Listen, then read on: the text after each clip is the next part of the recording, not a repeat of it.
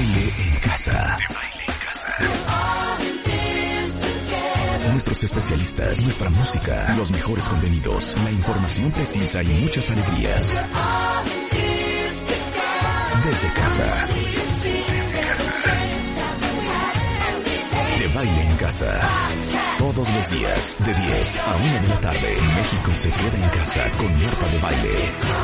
Solo por W Radio.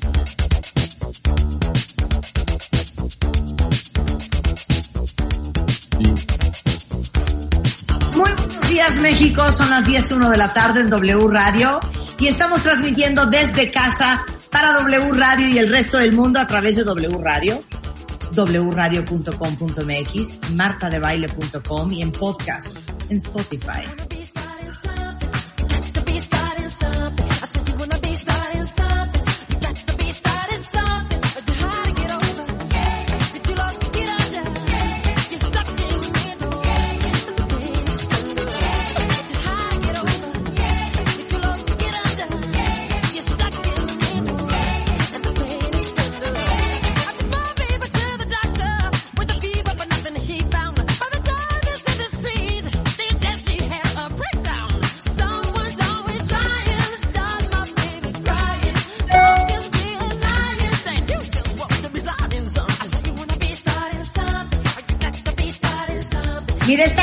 Canción, Rebeca, prometimos que esta semana íbamos Ah, Sí, era Mike, todo Michael. Pero esta canción podría tener el, el mismo síndrome de la canción de Gloria Gaynor, que tú en vez de decir ponme la de I Will Survive, como dice, Sí. Ponme la de First I Was Afraid. Exacto. Pongan la de First I Was Afraid. podrías decir, póngame, no la de, la de Wanna Be Starting. Starting, que así se llama esta canción, que es del álbum Thriller. Podrías decir, ponme la canción de Mamá Sé, Mamá Mamá. Ajá. O ponme la de Yeah, yeah. La de Yeah, yeah. De Michael Jackson. Yeah, yeah. Exacto. ¿Qué tal? Bueno, déjenme decirles que el día de hoy, híjole, No, Sí. ya, Marta. muertes del día de ayer. 895 más en 24 horas.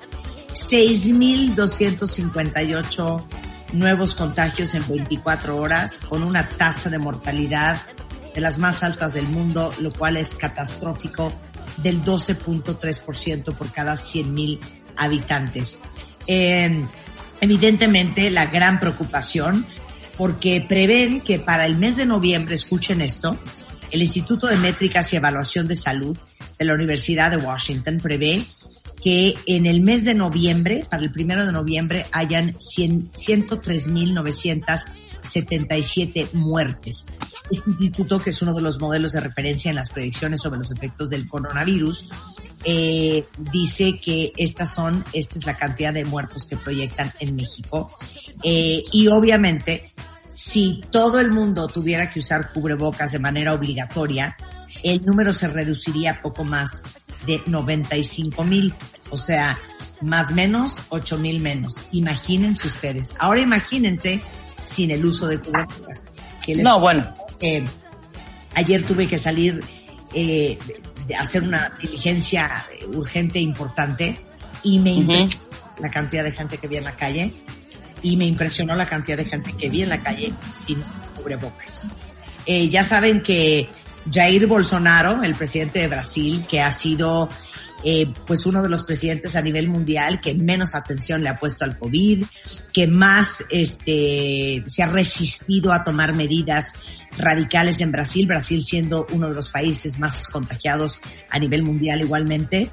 Eh, acaba de dar positivo a COVID, al él mismo lo confirmó ayer en medios brasileños. Este, y bueno, él ha ignorado las pautas científicas, las evaluaciones de la gravedad del COVID-19 desde que surgió la pandemia.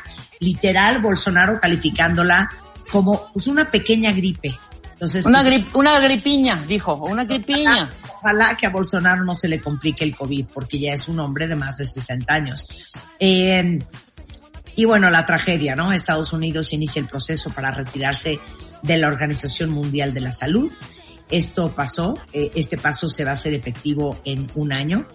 Y el Estados Unidos, que en realidad es el mayor donante de la Organización Mundial de la Salud, esta retirada podría detenerse solamente si Trump pierde las elecciones presidenciales de noviembre y su sucedor, su sucesor así lo decide. Razón por la cual es tan importante que todos los cuentavientes que nos escuchan desde Estados Unidos o todos los cuentavientes que tienen un pasaporte americano eh, deban salir a votar. Les cuento el día de hoy lo que vamos a hacer. Tenemos muchas alegrías. Eh, vamos a tener a Ariel Grunwald, vamos a hablar del síndrome del impostor, que es nuestro maestro espiritual y especialista en, en, en, ah, en ¿por qué se me fue el nombre? En Cábala. Cábala. Iba a decir. Marta. Cabalística. Está con nosotros. En, balística. Exacto, está con nosotros desde Nueva York, Sean Grover, que es psicoterapeuta, es un escritor con más de 25 años de experiencia trabajando con niños y adultos. Dirige una de las mayores prácticas de terapia grupal en Estados Unidos. Eh, ha sido entrevistado por lugares como The Economist, The Wall Street Journal, Newsweek, The Washington Post, ABC News, NBC News sobre temas de relaciones entre padres e hijos. Es autor del libro When, Kid Call, When Kids Call the Shots. O sea, cuando los niños ahora sí que dicen y mandan. Y hoy vamos a hablar de los tres tipos de padres que normalmente tienden a ser buleados, aunque ustedes no lo crean, por sus hijos normalmente tiranos. Vamos a hablar de cómo ayudar a las niñas a convertirse en líderes del futuro y vamos a arrancar con uno de los consentidos de este programa. Eh, Francisco Martín Moreno, gran conferencista, columnista, autor de una treintena de novelas históricas como México Negro, Las cicatrices del viento, Las grandes traiciones de México, México Secreto, Ladrón de Esperanzas, eh, uno de los autores más leídos, más vendidos, uno de los grandes productores de los bestsellers en este país, que tiene un nuevo libro que se llama, y creo que les va a caer ahora sí que como anillo al dedo, no pun intended, cuando Exacto. pierde la esperanza. ¿Cómo estás, Francisco? Bien, encantado. Gracias por yo creo que vamos a empezar en este, en esta conversación, Francisco, por cerrando tu ventana, porque tienes a un vecino que corre coches de carreras, ¿o qué? No, eh, no fue ruido mío, ¿eh? Ah, no, entonces fue Rebeca. Qué bárbaro, cierren las ventanas, de verdad, parece que estamos jugando. Está cerrado, pero bueno. Cuéntamelo todo. A ver, nuevo libro, Cuando México perdió la esperanza. Sí, sí, eh, bueno, en realidad déjame decirte, eh, comenzar por el final cuando México perdió la esperanza en la 4T, mi querida Marta. Porque, a ver, México pasó por la conquista de México, que fue una guerra también tremenda con cientos de, bueno, de millones de muertos, te diría yo, ¿no? Después, este, no sucumbimos en la guerra de independencia, salimos adelante en la guerra de independencia que duró 10 años, de, de 1810 a 1821. Salimos adelante después de la guerra en contra de los Estados Unidos que nos quitó la mitad del territorio nacional.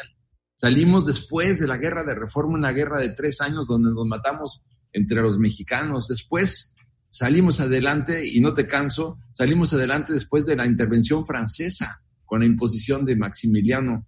Eh, después eh, tuvimos la, Revolución Mexicana y después tuvimos la Rebelión Cristera.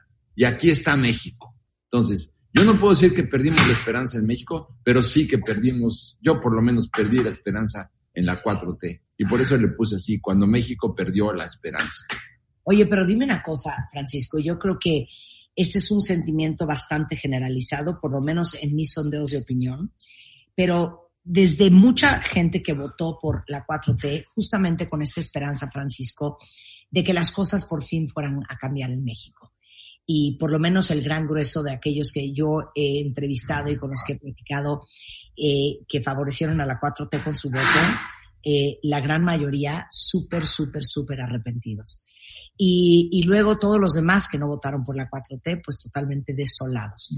Mi, mi pregunta para ti es, lo triste y creo que lo devastador, hablando como este, eh, en macro, es que México, siendo la economía número 14, México teniendo un muy sólida, una muy sólida posición a nivel global, eh, se sintiera que estos siguientes seis años van a ser un absoluto retroceso y que los pequeños pasos, eh, como tú dices, después de todo lo que ha vivido México, siendo vecino de los Estados Unidos, pudiendo convertirse en una potencia a nivel mundial, los pequeños pasos que vamos dando a, lo largo de todos estos años, de todos estos sexenios, parece que son pasos agigantados para atrás de los pequeños avances que hemos tenido en los últimos 20, 30 años.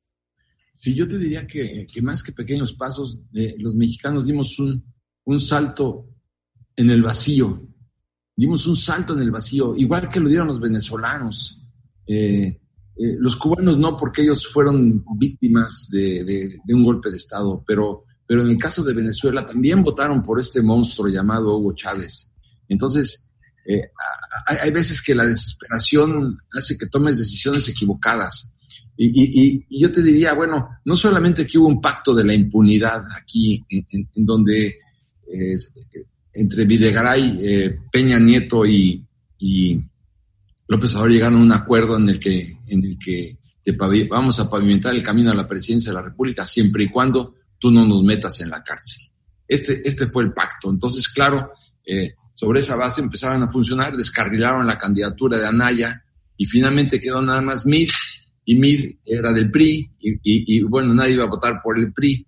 Pero ¿qué pasó con la furia que tenía la gente? no solamente votaron por López Obrador, que ya, digamos, era prácticamente candidato único, sino también le entregaron prácticamente el Congreso de la Unión. Y no solamente el Congreso de la Unión, sino 19 congresos estatales. O sea, la furia social equivalió a darnos un tiro en el paladar, porque está bien que hubieran votado por López Obrador. Furia social justificada. Justificado, porque era una pandilla la de, la de Peña Nieto pero tenían de cualquier manera un crecimiento del 2.4, con todo y todo. O sea, una pandilla, sí hicieron una pandilla, pero en el coraje, en la furia, eh, eh, está bien que hubieran votado por López Obrador, pero que no le entregaran el Congreso de la Unión. Claro, no, no, no se lo entregaron porque no tienen la mayoría calificada, pero sí, sí una mayoría relativa, que es muy delicado, y 19 congresos. Entonces, ¿dónde acaba la culpa de López Obrador y comienza la culpa de la sociedad mexicana? que en su coraje este, se dejó ir con todo y, nos convirtió en el país de un solo hombre, que es exactamente contra lo que hemos venido luchando desde el, 6 de septiembre de 1810. Oye, el, el, libro es una novela, pero en realidad es una radiografía de estos 19 meses que lleva la cuarta transformación y el presidente Andrés Manuel López Obrador en el poder. Y dices tal cual eh, que ha sido el peor presidente que ha tenido México en los últimos 100 años. ¿Por qué? no, tengo, la menor duda, no solamente por el, aspecto económico, parte de, parte de un supuesto, eh, Marta, en el mes de abril, 12 millones y medio de mexicanos se quedaron sin ingresos. Un millón y medio de mexicanos se quedaron sin empleo. Entonces, eh, el, el, Fondo Monetario Internacional ya está advirtiendo que México va a decrecer menos 10.5%. Y aunque crezcamos el año que entra al 3, que no lo vamos a lograr, todavía tendríamos un déficit del 7%. Por eso yo estoy diciendo que la 4T ya es un cadáver insepulto, pero no solamente en el aspecto económico. Ve, ve cómo han destruido la democracia mexicana. Es decir, estos organismos autónomos que, que se crearon precisamente como, como contrapesos para eh, e-, evitar el poder el brutal poder político que tenían los presidentes mexicanos, los ha venido destruyendo uno por uno. Si quieres, comenzamos por ver el caso de la señora eh, Piedra, que es presidente de la, Comisión Nacional de Derechos Humanos, que escribe su nombre con faltas de ortografía.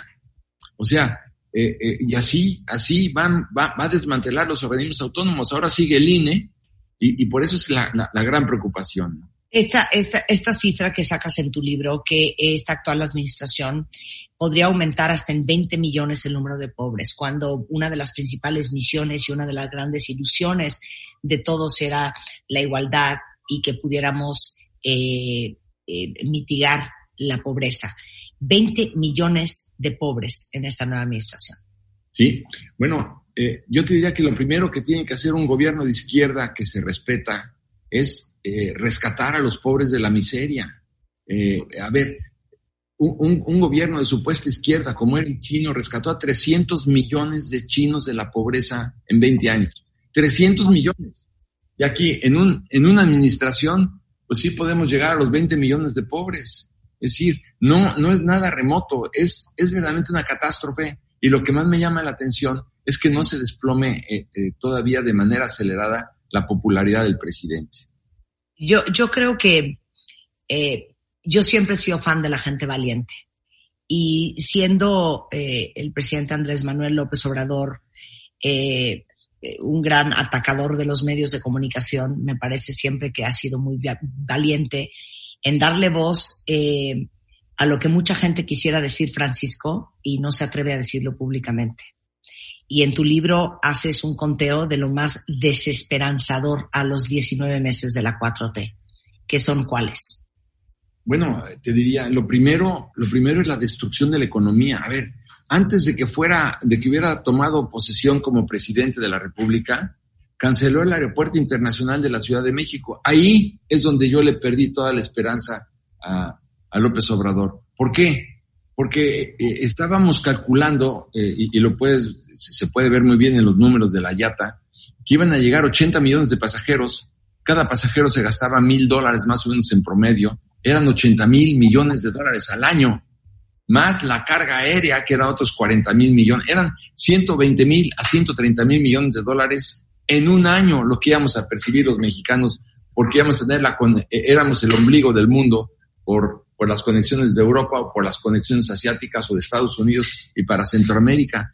Era, era el negocio de la vida que iba a prosperar, a hacer prosperar a México. Y antes de tomar posesión lo canceló y enterró, enterró más de 100 mil millones de pesos enterrados ahí, cuando en México el 42% de las escuelas primarias públicas no tienen baño para los pequeñitos. Entonces, fue una auténtica salvajada. Y de ahí se siguió ya, antes de tomar posesión, pero después canceló el, Consejo de Promoción Turística, que facilitó la captación de, de 192 mil millones de dólares de, del turismo. Se, lo canceló. Canceló ProMéxico, que eran las eh, organizaciones que estaban repartidas por todo el mundo para animar a la comunidad financiera internacional a que invirtiera en México y lo canceló. Canceló eh, las rondas petroleras, eh, los famosos farm outs, los canceló, que implicaban 200 mil millones de dólares. Asustó a la inversión extranjera. Ahora mismo lo estamos viendo con los deseos de acabar con la, eh, con la generación de energías limpias y baratas, como es la energía eólica y la, y la solar. Lo mismo quiere acabar con eso y son 34 mil millones de dólares. Si tú empiezas a sumar el daño que ha ocasionado a este país la 4T en tan solo 19 eh, meses, es, es verdaderamente de, de, escándalo. Y por ello, la comunidad, eh, el mismo día que anunció la cancelación del aeropuerto, Marta, se perdieron en Wall Street 17 mil 500 millones de dólares de las, ah, de las empresas mexicanas cotizadas en esa bolsa. O sea, el desastre es, es, es masivo y además recuperar la confianza va a ser muy difícil porque no, no solamente han dejado de entrar miles de millones de dólares, sino se han fugado miles de millones de dólares hacia los Estados Unidos. Este, te cuento que eh, el año eh, pasado fui a dar una conferencia a Miami y al, eh, al terminar, uno de los, eran como 500 desarrolladores inmobiliarios en Miami, se levantó y me dijo, nosotros le estamos apostando a la quiebra del gobierno de López Obrador lo más rápido posible. Y le dije, pues le voy a agradecer que me aclare usted su posición. Y me dijo, claro, mire, ¿cómo cree usted que construimos Miami? Miami lo construimos con, con dinero cubano, así comenzamos, después con dinero venezolano, dinero de los Kirchner, dinero de todos los tiranos que han habido en América Latina, este, de, por, dinero brasileño, de los reales, dinero de Perú, y dinero de México. Entonces, mientras más rápido quiebre eh, eh, el gobierno de López Obrador, mire usted, ¿cómo cree usted que hicimos los rascacielos en la calle de Brickell? ¿Cómo, creo, ¿Cómo cree usted que hicimos el puerto, el muelle? ¿Cómo cree usted que hicimos las universidades, los freeways? Con dinero de América Latina, con dinero fugado por, por todos los tiranos y, que han existido en América Latina. Y gracias a ellos tenemos Miami. Por eso le estamos apostando a la ruina de López Obrador, que quisiéramos que en América Latina todos se llamaran López, todos los presidentes se llamaran López Obrador. Claro. Eh, salud, educación e inseguridad. Sí, yo te diría, salud, por ejemplo, el hecho de que hubiera acabado con el seguro popular, Marta, fue una, un, un ataque a la, a la sociedad civil verdaderamente monstruoso. Hoy en día, eh, eh, los hospitales, pues lo, lo, estamos viendo todos los días, los médicos y las enfermeras se quejan de que no tienen los más elementales recursos para cuidar. En el Seguro Social o pagan las pensiones o, o, o compran jeringas o compran aspirinas. La, la seguridad eh, en materia de salud está absolutamente deteriorado y lo puedes ver. Eh, hay hospitales en donde se han llevado los equipos para, eh, para operar porque estaban en arrendamiento financiero, ya no tienen los equipos y faltan los recursos y esos recursos no sabemos dónde están. Entonces, lo, lo que eh, el, el Insabi famoso ha sido un, un auténtico fracaso por, pues, por, y, lo podemos ver según también lo confirman los grandes expertos en, en, salud de, de, este país. Entonces, eh, cuando atentas en contra de la, salud de un país, estás atentando contra uno de los principios más elementales de, de la popularidad de un presidente. En materia de seguridad, te diría, son eh, hay en este momento 60% de los municipios del país ya están siendo controlados por el AMPA, están controlados ya por los narcotraficantes, 60%. Estamos viendo que el año pasado, cuando él dijo que yo voy a acabar con, con los asesinatos, sí, no acabó el presidente que hubo 36 mil asesinatos. Asesinan también a 11 mujeres al día. Entonces, ¿dónde está la seguridad de este país? Digo, no hay ninguna seguridad y, y sobre todo menos seguridad va a haber cuando la estrategia para acabar con la inseguridad y con, y con la eh, inestabilidad eh, económica es abrazos y no balazos. Entonces, con, con, esta, con esta posición, que, que, es de las primeras que ahora en la reunión de hoy en la tarde es lo, primero que creo que le van a decir a, a López Obrador en, en, en la Casa Blanca, en el Salón Oval. Bueno, con esta política es cuando estás estimulando en realidad a los zampones, a los narcotraficantes y a los criminales, porque saben que lo peor que les puede pasar son balazos. ¿Qué opinas de la, de la balacera contra el atentado contra el secretario de Seguridad? Pues a mí me parece que es, está, eh, está, está, muy confuso, eh, Marta. Yo todavía no acabo de, de creer en atentado. ¿Parece sintomático de lo que está pasando en el país? Eh, pues no, este porque yo, yo no acabo de entender todavía, a lo mejor me falta información, cómo es posible que los pocos que eran, que iban en, la, en, en el, en el automóvil con, y, y la, los guardaespaldas que llevaba, pudieron arrestar a 14, 14 criminales con unas armas de alto poder y con granadas, cuando eran tan pocos ellos. ¿Cómo pudieron arrestar a 14? No, no acabo de entenderlo. Igual estoy mal informado, pero vamos, es un tema francamente muy, muy, muy complicado. Bueno, el tema de educación es un tema que preocupa muchísimo también.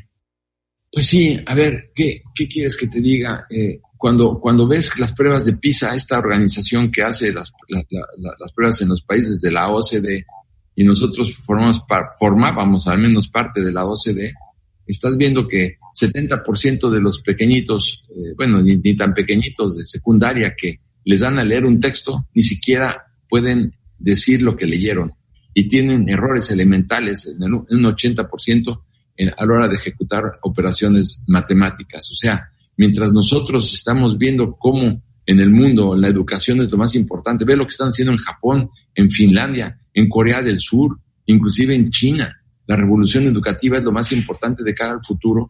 Nosotros aquí en México, el presidente, bueno, puso la educación en manos de la Coordinadora Nacional Trabajadora de Educación y acabó con la reforma educativa que había sido una verdadera, eso sí había sido uno de los éxitos de la, de la, de la antigua administración.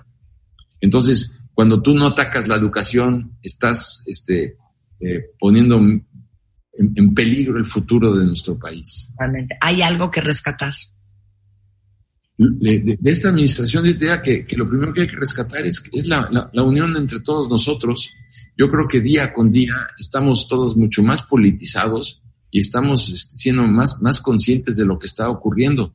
Yo no puedo rescatar absolutamente nada de esta, de esta administración en términos positivos, salvo la politización. Si estuvieran abiertos los restaurantes o las loncherías, verías que la mayor parte de la gente está hablando de lo que está sucediendo en este momento. En cada familia empieza a haber gente que, está enferma del coronavirus o, ya se murió o perdió el empleo o está a punto de perderlo Ve, por ejemplo, cuántos hospitales, hay gente que está muriendo en los hospitales porque los médicos no asisten y si asisten no tienen ni siquiera vendas, gasas ni jeringas.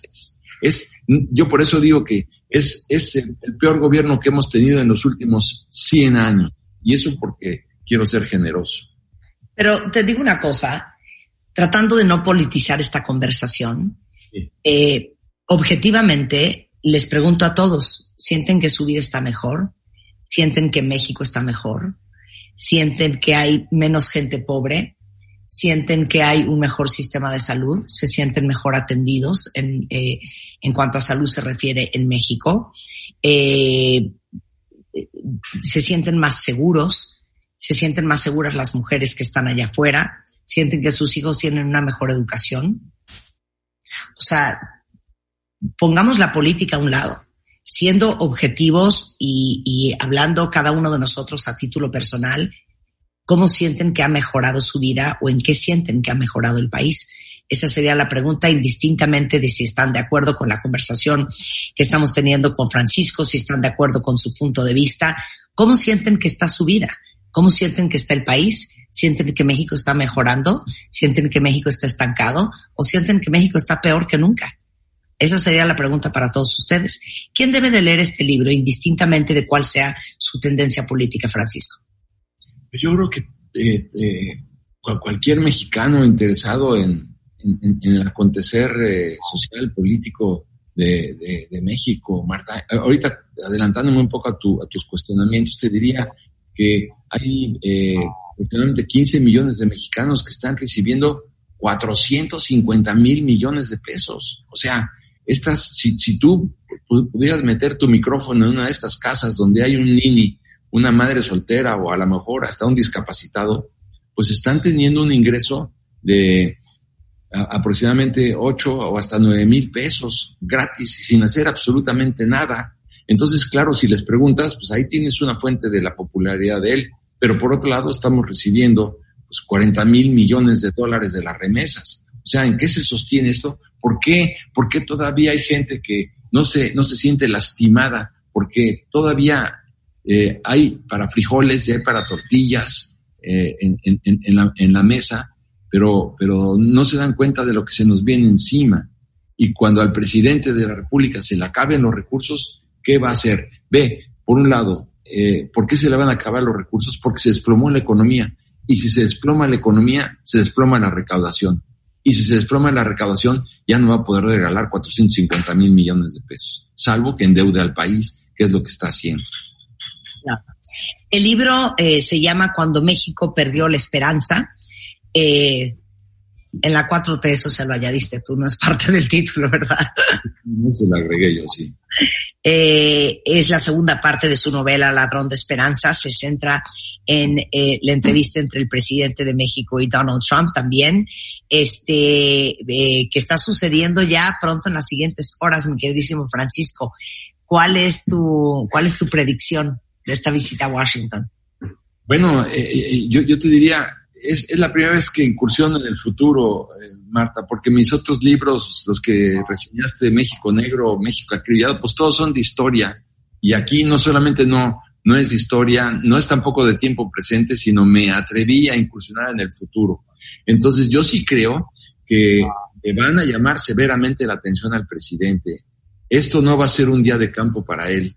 Este, por más que siempre se intercalan y se, intercambian puntos de vista. Estas son las preguntas que van a hacer en Washington y estas son las preguntas que quiere hacer México. Van a romper con el protocolo y le van a decir al presidente López Obrador, quiero que le quede claro, y se lo puede decir el National Security Advisor, le puede decir, a ver, gracias a, que eh, la frontera sur de los Estados Unidos está completamente abierta, el comercio y el tráfico de anfetaminas está descontrolado, igual que la cocaína. Son 50 mil muertos en lo que va de este año por, por la ingesta de, estos, eh, de, la cocaína y de las anfetaminas. Entonces, si usted pretende que se siga eh, operando, eh, se siga cuidando la frontera con abrazos y no balazos, nosotros podemos declarar que los narcotraficantes mexicanos son terroristas.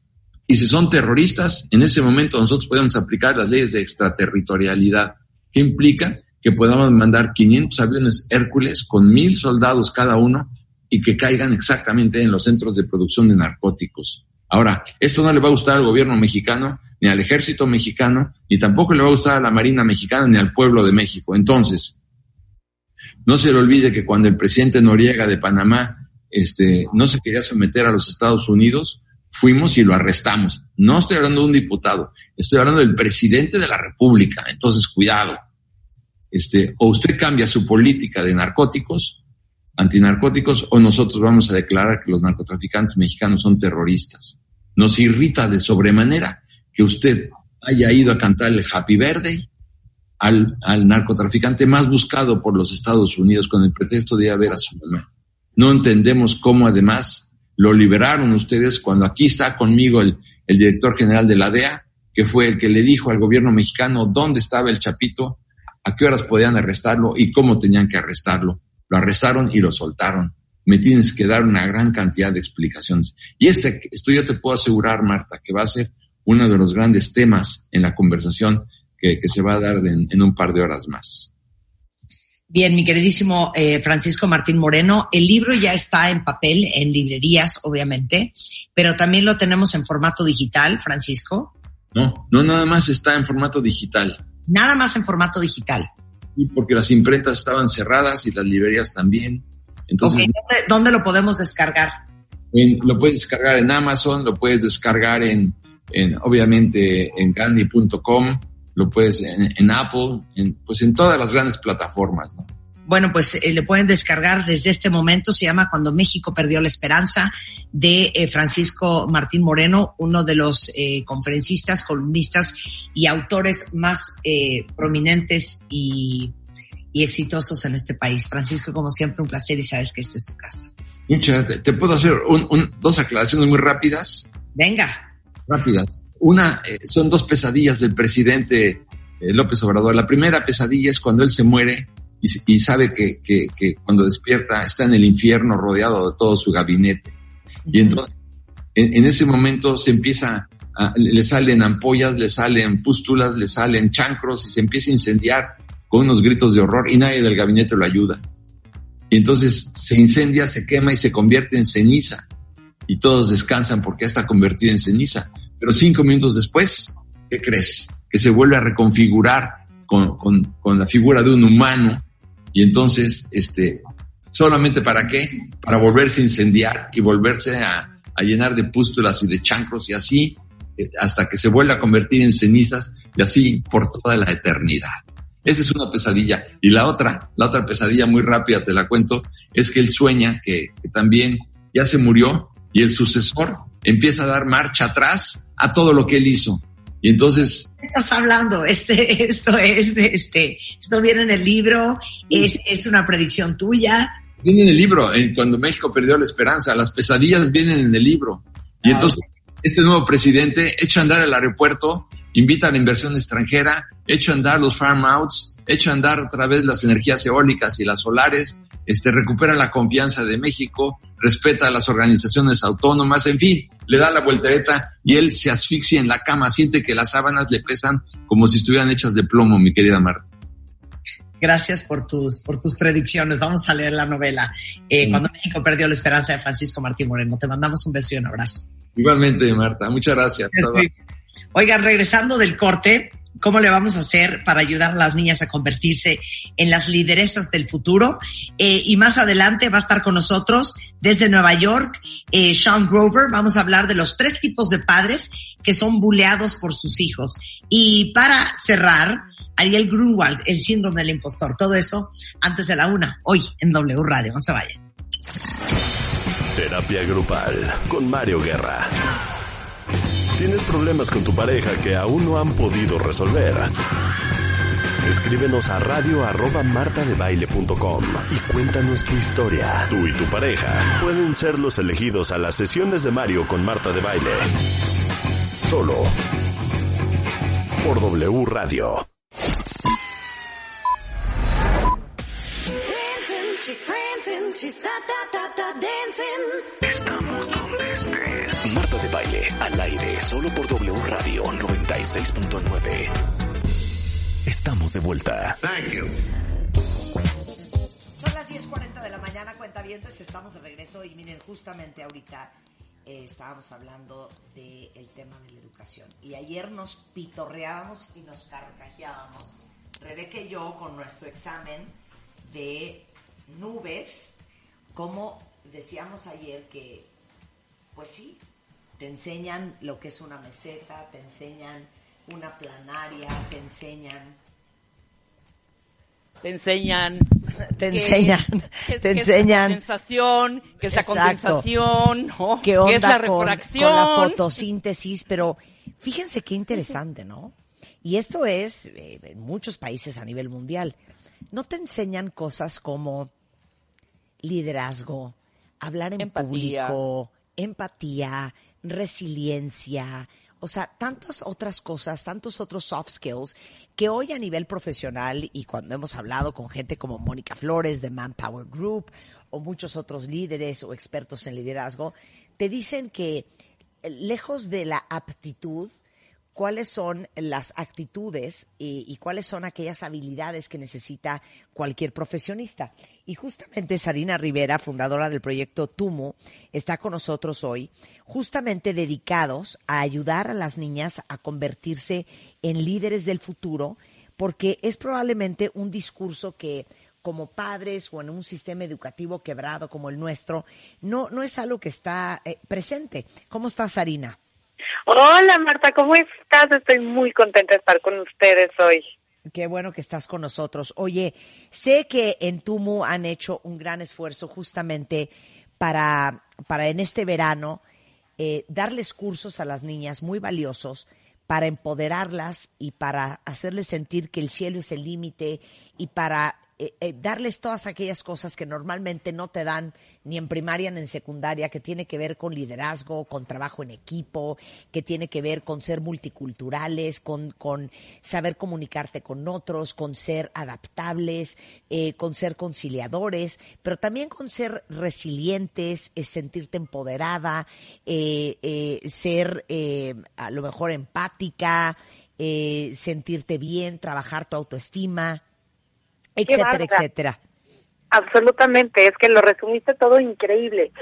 Sí, armamos ocho talleres para que las niñas puedan aprovechar este verano y sobre todo que están, están bastante desesperadas de estar encerradas y lo entendemos, pero es lo que hay y les estamos dando una oportunidad para que salgan de este confinamiento con una fortaleza de espíritu, de mente y de, de todo lo que necesitan para salir adelante en sus vidas y con sus corazones y con sus almas.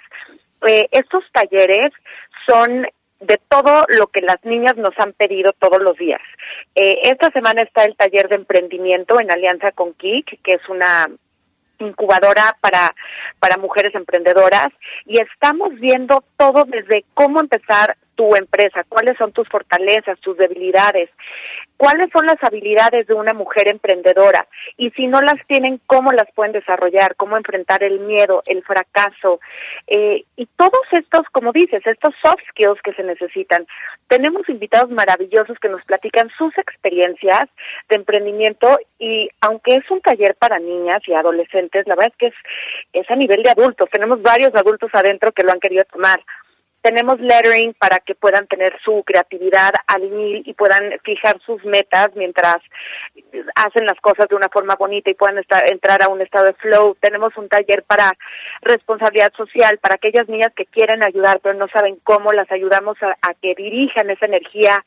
Tenemos un taller de salud mental con el embello, que habla sobre todo lo que sientes y lo normal que es sentir diferentes cosas, ¿no? Como angustia, eh, como tristeza, y cuándo debes pedir ayuda y cuándo debes eh, apapacharte un poquito. Tenemos también otro taller de ¿para qué soy buena? Te ayuda a descubrir cuáles son tus habilidades junto con tu pasión y tu talento para sacar lo mejor de ti hay muchas niñas que nos dicen es que no sé qué voy a hacer pero pero mi mamá quiere que sea una cosa pero yo quiero ser artista y mi mamá O quiere no nos que vayamos ingeniera". lejos. sí No sé para qué soy buena. ay sí tú eres buena para todo eso No, no, o sea, yo creo que esa es una pregunta que se hacen muchos niños y niñas. ¿Para qué ¿Sí? soy bueno? Y es totalmente una pregunta bien compleja de contestar.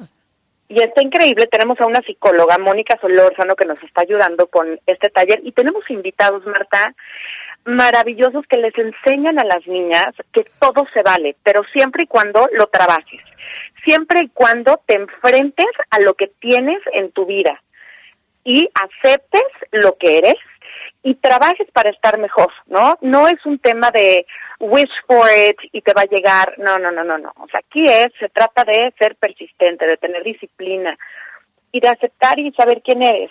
Y el taller, uno de los talleres más padres es el de Desedúcate.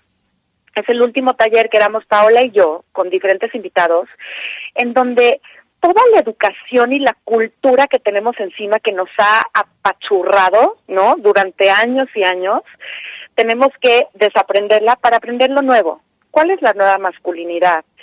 ¿Cuál es el feminismo de hoy? ¿Por qué las niñas no están entendiendo el feminismo como algo positivo y algo increíble? Eh, ¿Por qué la gordofobia? ¿Por qué estamos tan obsesionados con cuerpos perfectos cuando es natural y normal tener un cuerpo con estrías, de algo de celulitis, o sea, empezar a normalizar cosas para, para bajar este nivel de perfección que buscan las niñas. Entonces, la verdad es que los talleres están bien padres.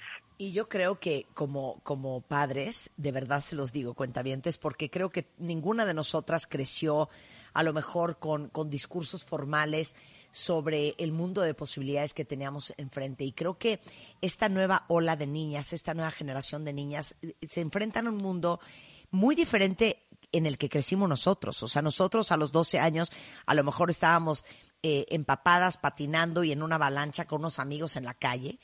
Eh, y no estábamos en Instagram o en Facebook o en Twitter o, o- o- o viendo revistas de belleza, obsesionados con el cuerpo, obsesionados con cómo nos veíamos físicamente, obsesionadas con qué traíamos puesto o con qué nos iban a regalar nuestros papás. Era, era un mundo totalmente diferente y como se los he platicado yo varias veces, hay un estudio bien interesante que hicieron en Inglaterra y se dieron cuenta como cada 30 años eh, las generaciones avanzan, este, avanza cierta cantidad de años. ¿Qué quiero decir con esto? Que la conducta que nosotros teníamos a los 12 años, hoy es la actitud que tienen las niñas de 8. Y la, la actitud que teníamos nosotros a los 18 es la actitud que tienen hoy las niñas a los 13 y a los 14. Entonces, ¿cómo han ido avanzando las generaciones? Y evidentemente al mundo al que se están enfrentando las mujeres hoy en día, que es un mundo sumamente competitivo, pero que al mismo tiempo es un mundo lleno de increíbles oportunidades. Creo que necesitamos todas y todos hacer un gran esfuerzo por preparar internamente a nuestras hijas a sentirse capaces, a sentirse merecedoras, a enfocarse en lo que verdaderamente es, importante y a traerlas de regreso a lo que verdaderamente es relevante y básico para su, su crecimiento interior. Y si este verano ustedes pueden hacer esto por ellas, si este verano, eh, en vez de estar eh, pegadas en redes sociales, eh, comparándose con, con otras niñas de su generación, pueden estar haciendo algo verdaderamente útil y que alimente su alma y su crecimiento, yo creo que este es un gran regalo. Eh, son ocho semanas, ¿es correcto, Sarina? No, son cuatro semanas Ah, y cuatro cada semana tenemos, sí, tenemos dos talleres diferentes. Lo que está bien padre de los talleres es que eh, los tomas en vivo, o sea, todos tus instructores son en vivo, hay interacción. Y es eh, por un Zoom. Es por Zoom, eh, es por Zoom y una vez que se termina este taller están disponibles en Teachable on Demand. Ok. Entonces, eh, si ya pasó el de emprendimiento, puedes tomar el de emprendimiento. Entonces esto hace que la verdad el contenido esté ahí presente y se me hace tan valioso lo que dices. Si las niñas tienen mucha presión, pero también tenemos una oportunidad, no sé, yo sí, yo veo esta generación como la generación que va a salvar el mundo. Estas niñas tienen esa oportunidad. Y los niños también. Es una generación que está despertando a conocer quiénes son y a sacar lo más maravilloso de ellos. Solamente hay que hacerles ese, ese empujoncito. Hay uno de los talleres que no te dije que es sobre, sobre mm, autoestima y sobre relaciones tóxicas. Y encontrar si ellas son la, la relación tóxica o están en relación tóxica con los demás. Y la verdad es que ese taller eh, es con Crece Libre, unas psicólogas fuera de serie, pero está bien interesante porque estos talleres te empujan, te enfrentan y te dan un autoconocimiento que hoy, a, o sea, siendo mamá de dos niñas a mis 43 años, estoy descubriendo cosas que no sabía. Claro. Entonces, lo que dices, pues sí, es bien importante. Este tema de la generación, no sabía del estudio, lo quiero leer, Sí, pero me, me hace mucho sentido lo que dices. claro. Oye, ahora, en temas de, sí, de sexualidad, etcétera. eh, totalmente. Eh, para niñas de qué edades, para todos los que están escuchando, y dónde pueden inscribir a sus hijas ya. Mira, es para niñas y niños, todos los temas son relevantes para niños y tenemos varios niños también. Eh, es a partir de los 10, 12 años hasta los 18, 20 y como te digo, tenemos algunos adultos, pero es para niños, preadolescentes y adolescentes, está enfocado a esa edad.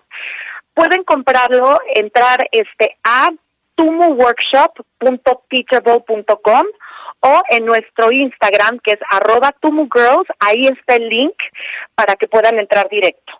Ok, entonces es tumuworkshop.teachable, que se escribe TH, THable, THable. A ver, es. T-E-A-C-H-A-B-L-E E punto com. No se preocupen, ahorita les pongo la liga en Twitter, pero se pueden inscribir ahorita. Exacto, se pueden inscribir ahorita, este, y ahí estamos listos para atender. Y en Instagram, si se les hace difícil el, el link que les estamos poniendo, entran a nuestro Instagram y ahí está en nuestra bio el link directo y toda la información de los talleres que es arroba tumugirls. Te felicito, Sarina, por lo que estás haciendo. y Ay, Marta, gracias. Sabes Aprovechen, mujer aprovechen, que admiramos muchísimo en Tumu, que eres nuestra mentora. Eres un amor. Muchas gracias. Te mando un beso, Sarina. Gracias, un beso a ti también. Bye. No pierdan la oportunidad, cuentavientes, porque eh, este es un, un, un gran proyecto y creo que de verdad nuestras niñas necesitan ser reforzadas con, con programas como estos. Es tumuworkshop.teachable.com. Ahorita se los pongo en Twitter y ahí pueden escribir a sus hijas. Pónganles este podcast si quieren, este, o échenles el speech ustedes de lo increíble que van a pasarla y todo lo que van a aprender sobre ellas. Eh, con esto les digo lo siguiente. Fíjense que eh, pensamos ayer con Mario Guerra que estaría increíble ahora que estamos haciendo mucho Zoom que eh, hiciéramos una terapia grupal con Mario. Entonces, si alguien de ustedes, fíjense bien lo que les voy a decir, si alguien de ustedes tiene ahorita broncas de pareja y que aún no han podido resolver, mándenos un mail a radio arroba martadebaile.com y cuéntenos muy brevemente eh, cuál es el problema en pareja que traen y si tú y tu pareja pueden ser este pueden ser eh, los escogidos para hacer un Zoom con Mario Guerra y conmigo para hacer este pues ahora sí que una terapia en vivo que creo que va a ser súper educativa para todos los demás. Entonces, Las sesiones si de Marta ustedes- con- las sesiones de Mario con Marta de baile. Exactamente. Exacto. Entonces, si tienen broncas en pareja y no han podido resolverla, y ustedes y su pareja estarían dispuestos a hacer un Zoom este público con nosotros, mándenos su historia a radio arroba martadebaile.com. Y ahora sí que son las sesiones de Mario Guerra con Marta de Baile solo por W Radio. Una pausa y regresando, agárrense todos los papás porque les va a caer la voladora. Fíjense que eh, desde Nueva York tengo a Sean Grover y Sean Grover es un súper psicoterapeuta que lleva dedicado al tema de los niños y los adultos y sobre todo eh, autor de un súper libro que se llama When Kids Call the Shots eh, que en español sería cuando los niños son los que mandan. Y vamos a hablar de tres tipos de padres que son bulleados normalmente por sus hijos. Eso regresando del corte con Sean Grover en W Radio. No se vayan. Terapia grupal con Mario Guerra. ¿Tienes problemas con tu pareja que aún no han podido resolver? Escríbenos a radio arroba y cuéntanos tu historia. Tú y tu pareja pueden ser los elegidos a las sesiones de Mario con Marta de Baile. Solo por W Radio. Bebemundo presenta. Estamos de regreso, son las 11.05 de la mañana en W Radio y qué bueno que están con nosotros en esta increíble conversación que vamos a tener con Sean Grover. Sean Grover es psicoterapeuta, es orador, es escritor, tiene más de 25 años de experiencia trabajando con niños, trabajando con adultos, dirige una de las mayores prácticas de terapia grupal en Estados Unidos, ha sido entrevistado por quién? Por The Economist, The Wall Street Journal, Newsweek, The Washington Post, ABC News, NBC News, sobre temas de relaciones entre padres e hijos. Es autor del libro When Kids Call the Shots, o sea, cuando los hijos son los que mandan. Y también es autor de un blog para Psychology Today que tiene más de cuatro millones de lectores. Porque la premisa es que, y seguramente a muchos les va a hacer totalmente clic esta conversación, que la mayoría de los padres casi siempre eh, nos disculpamos y disculpamos el, el, comportamiento escandaloso de nuestros hijos, ya sea el berrinche de un niño o la actitud grosera cuando es un adolescente. Eh, pero ojo, los niños que se vuelven inmanejables o abusivos verbalmente con los padres son en realidad bullies, así los tenemos que llamar.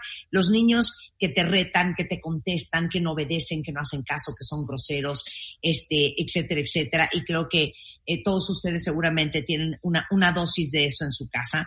Y a eso se dedica Sean Grover y de eso va el libro que se llama When Kids Call the Shots, cuando los niños son los que mandan. So Sean, thank you so much for being on the show. So bear with me so when I have to translate from English to Spanish, but it's great having you. You are in New York City. I hope you're safe, you're sound, and you're well. And thank you so much for being here. Thank you so much for having me, Martha. I'm a big fan of your show. Oh, thank you so much. I'm a big fan of your of your blog. So, um, okay, let's talk about children who are bullies. Give me the personality personality profile. Personality profile of the children. Uh, the children. Well, yeah. Of the children. Well, uh, I don't know if you've noticed it. I, I started seeing it uh, in my therapy practice. The children were yelling at their parents, were cursing at their parents. I've seen children hit their parents. And I sit there in shock thinking, how, how is this possible? Uh, when did this become okay? Uh, so you have uh, kids that are defiant bullies that no matter what you do, they defy you, they oppose you. Kids that are anxious bullies means they're just hyped up. They can't be still and they, they can't contain themselves. And then you have kids that are manipulative bullies who, who really are setting out to control the parent. Eh, dice Sean, la primera pregunta es, ¿cuál es el perfil de personalidad de un niño que es bully? Bully con los papás, no con, no con los amiguitos del colegio.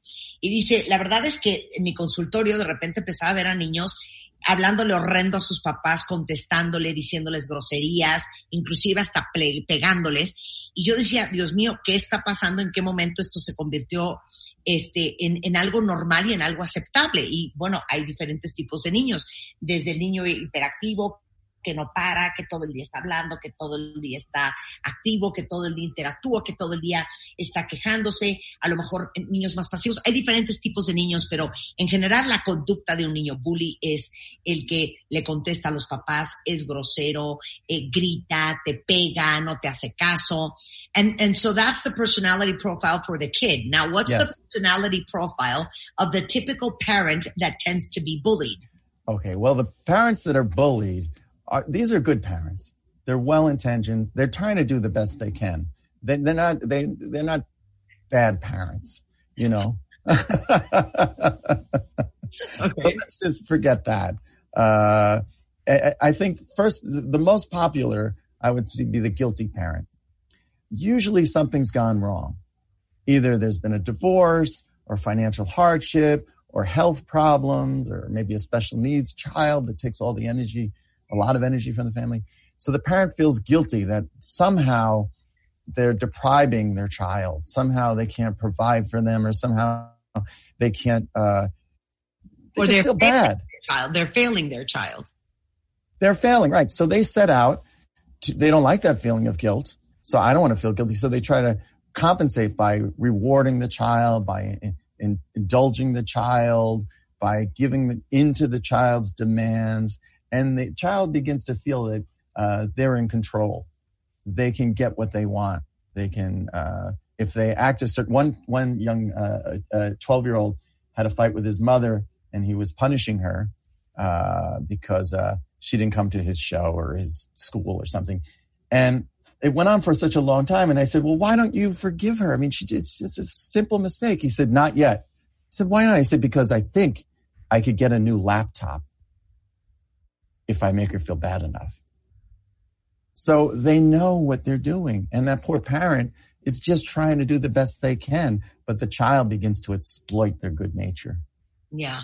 So let me say that in Spanish. Yeah, good luck. Entonces, ¿cuál es el perfil de personalidad de los papás que tienden a ser bulleados? Y dice, a ver, número uno, los papás culpables. Los papás culpables, porque vamos a, a partir del punto de que eh, todos este tipo de papás son papás con la mejor intención, que de verdad están haciendo lo mejor que pueden, que le están echando las más ganas que pueden. Y el, el papá culpable es el padre que a lo mejor porque hubo un divorcio en la familia, porque a lo mejor puede ser que sea una madre soltera, un padre soltero, porque a lo mejor hubo problemas de enfermedad, porque a lo mejor hubo problemas familiares, traen esta culpa espantosa y lo que constantemente están tratando de hacer es de sobrecompensar a sus hijos eh, sin poner límites, consintiéndolos y dándoles absolutamente todo, eh, eh, tratando de diluirse eh, para, para darle al hijo todo lo que sienten que no les están dando, porque sienten que a lo mejor les han fallado a sus hijos o les están fallando o este, los han, eh, eh, no les han podido dar todo lo que ellos quisieran. Entonces, ese sentimiento de culpa es un, es un gran, digamos, motivante para convertirte en ese tipo de papá. Y dice que tiene un caso muy interesante, que de repente eh, la mamá creo que no había ido a un recital del niño y el niño llevaba literal semanas y meses castigando a su madre, ¿no?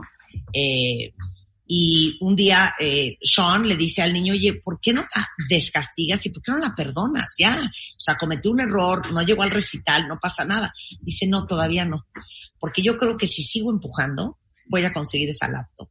Entonces, dice Sean, los niños saben lo que están haciendo y saben perfectamente cómo manipular a sus padres. So that's version number one, the guilty Yes. parent. So Yes. number two. Number two, you'll be familiar with is the, the anxious parent. This is the anxious, this is the parent that's always worrying. There's disaster around every corner. These are the parents in Manhattan that you see with their children on leashes, which is hysterical to me.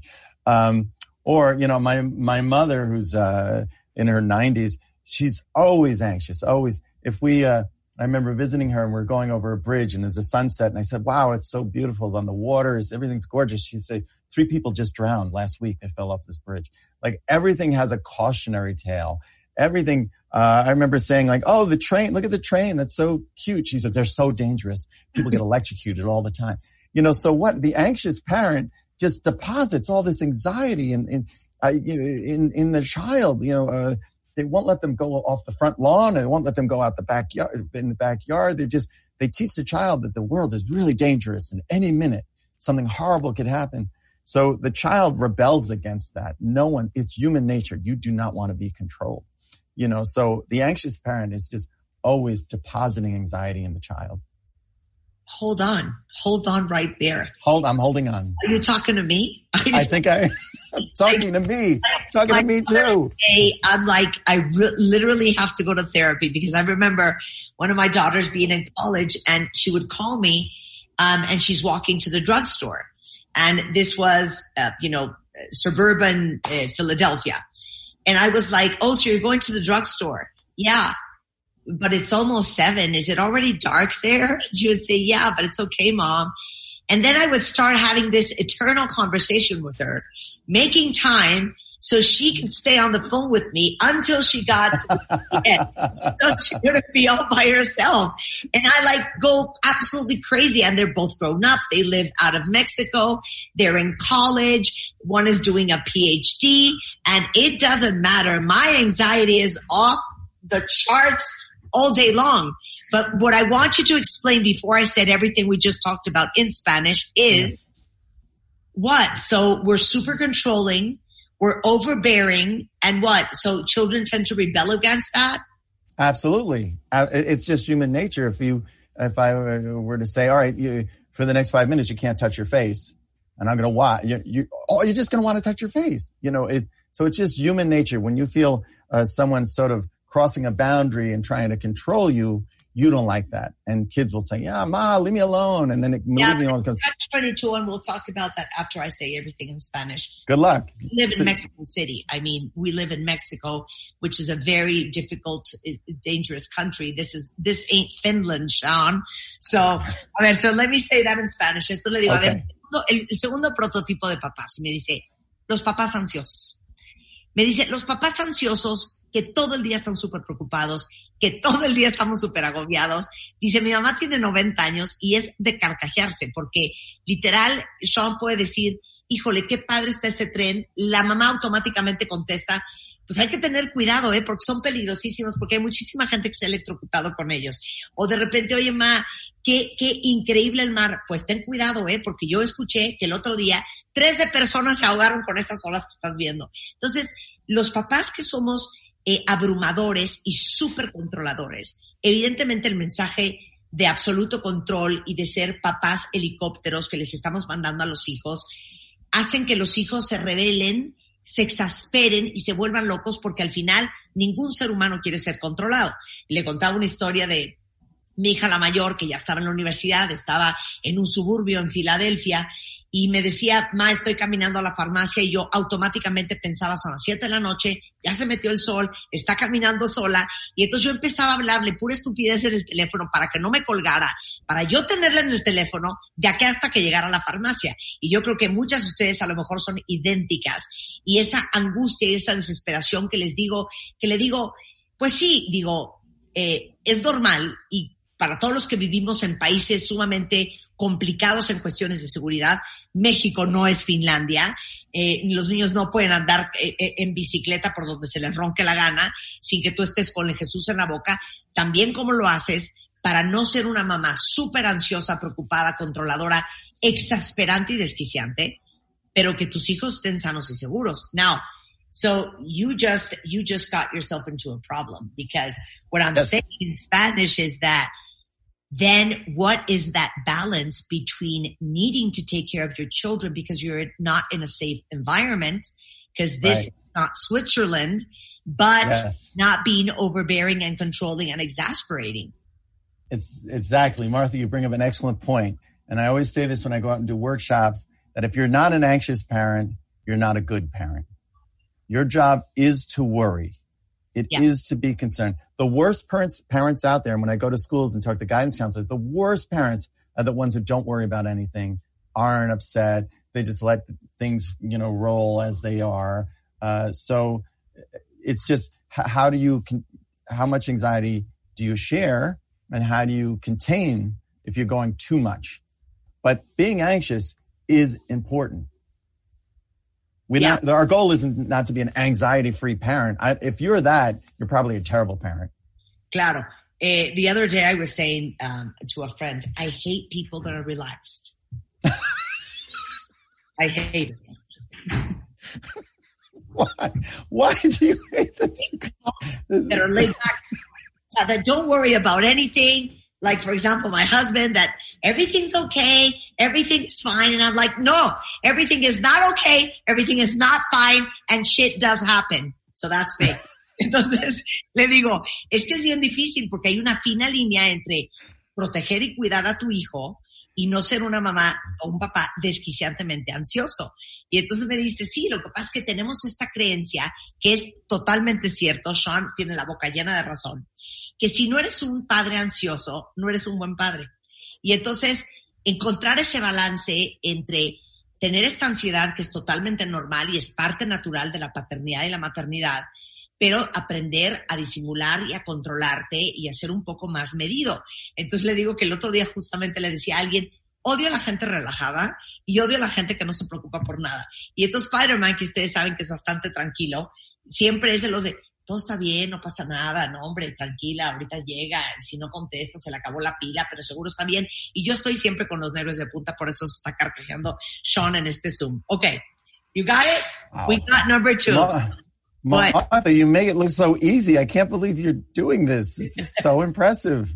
Now It's so you need, a, beautiful. you need a Spanish speaking friend so you can be absolutely sure that everything you said I am saying as well. I goodness, you're right.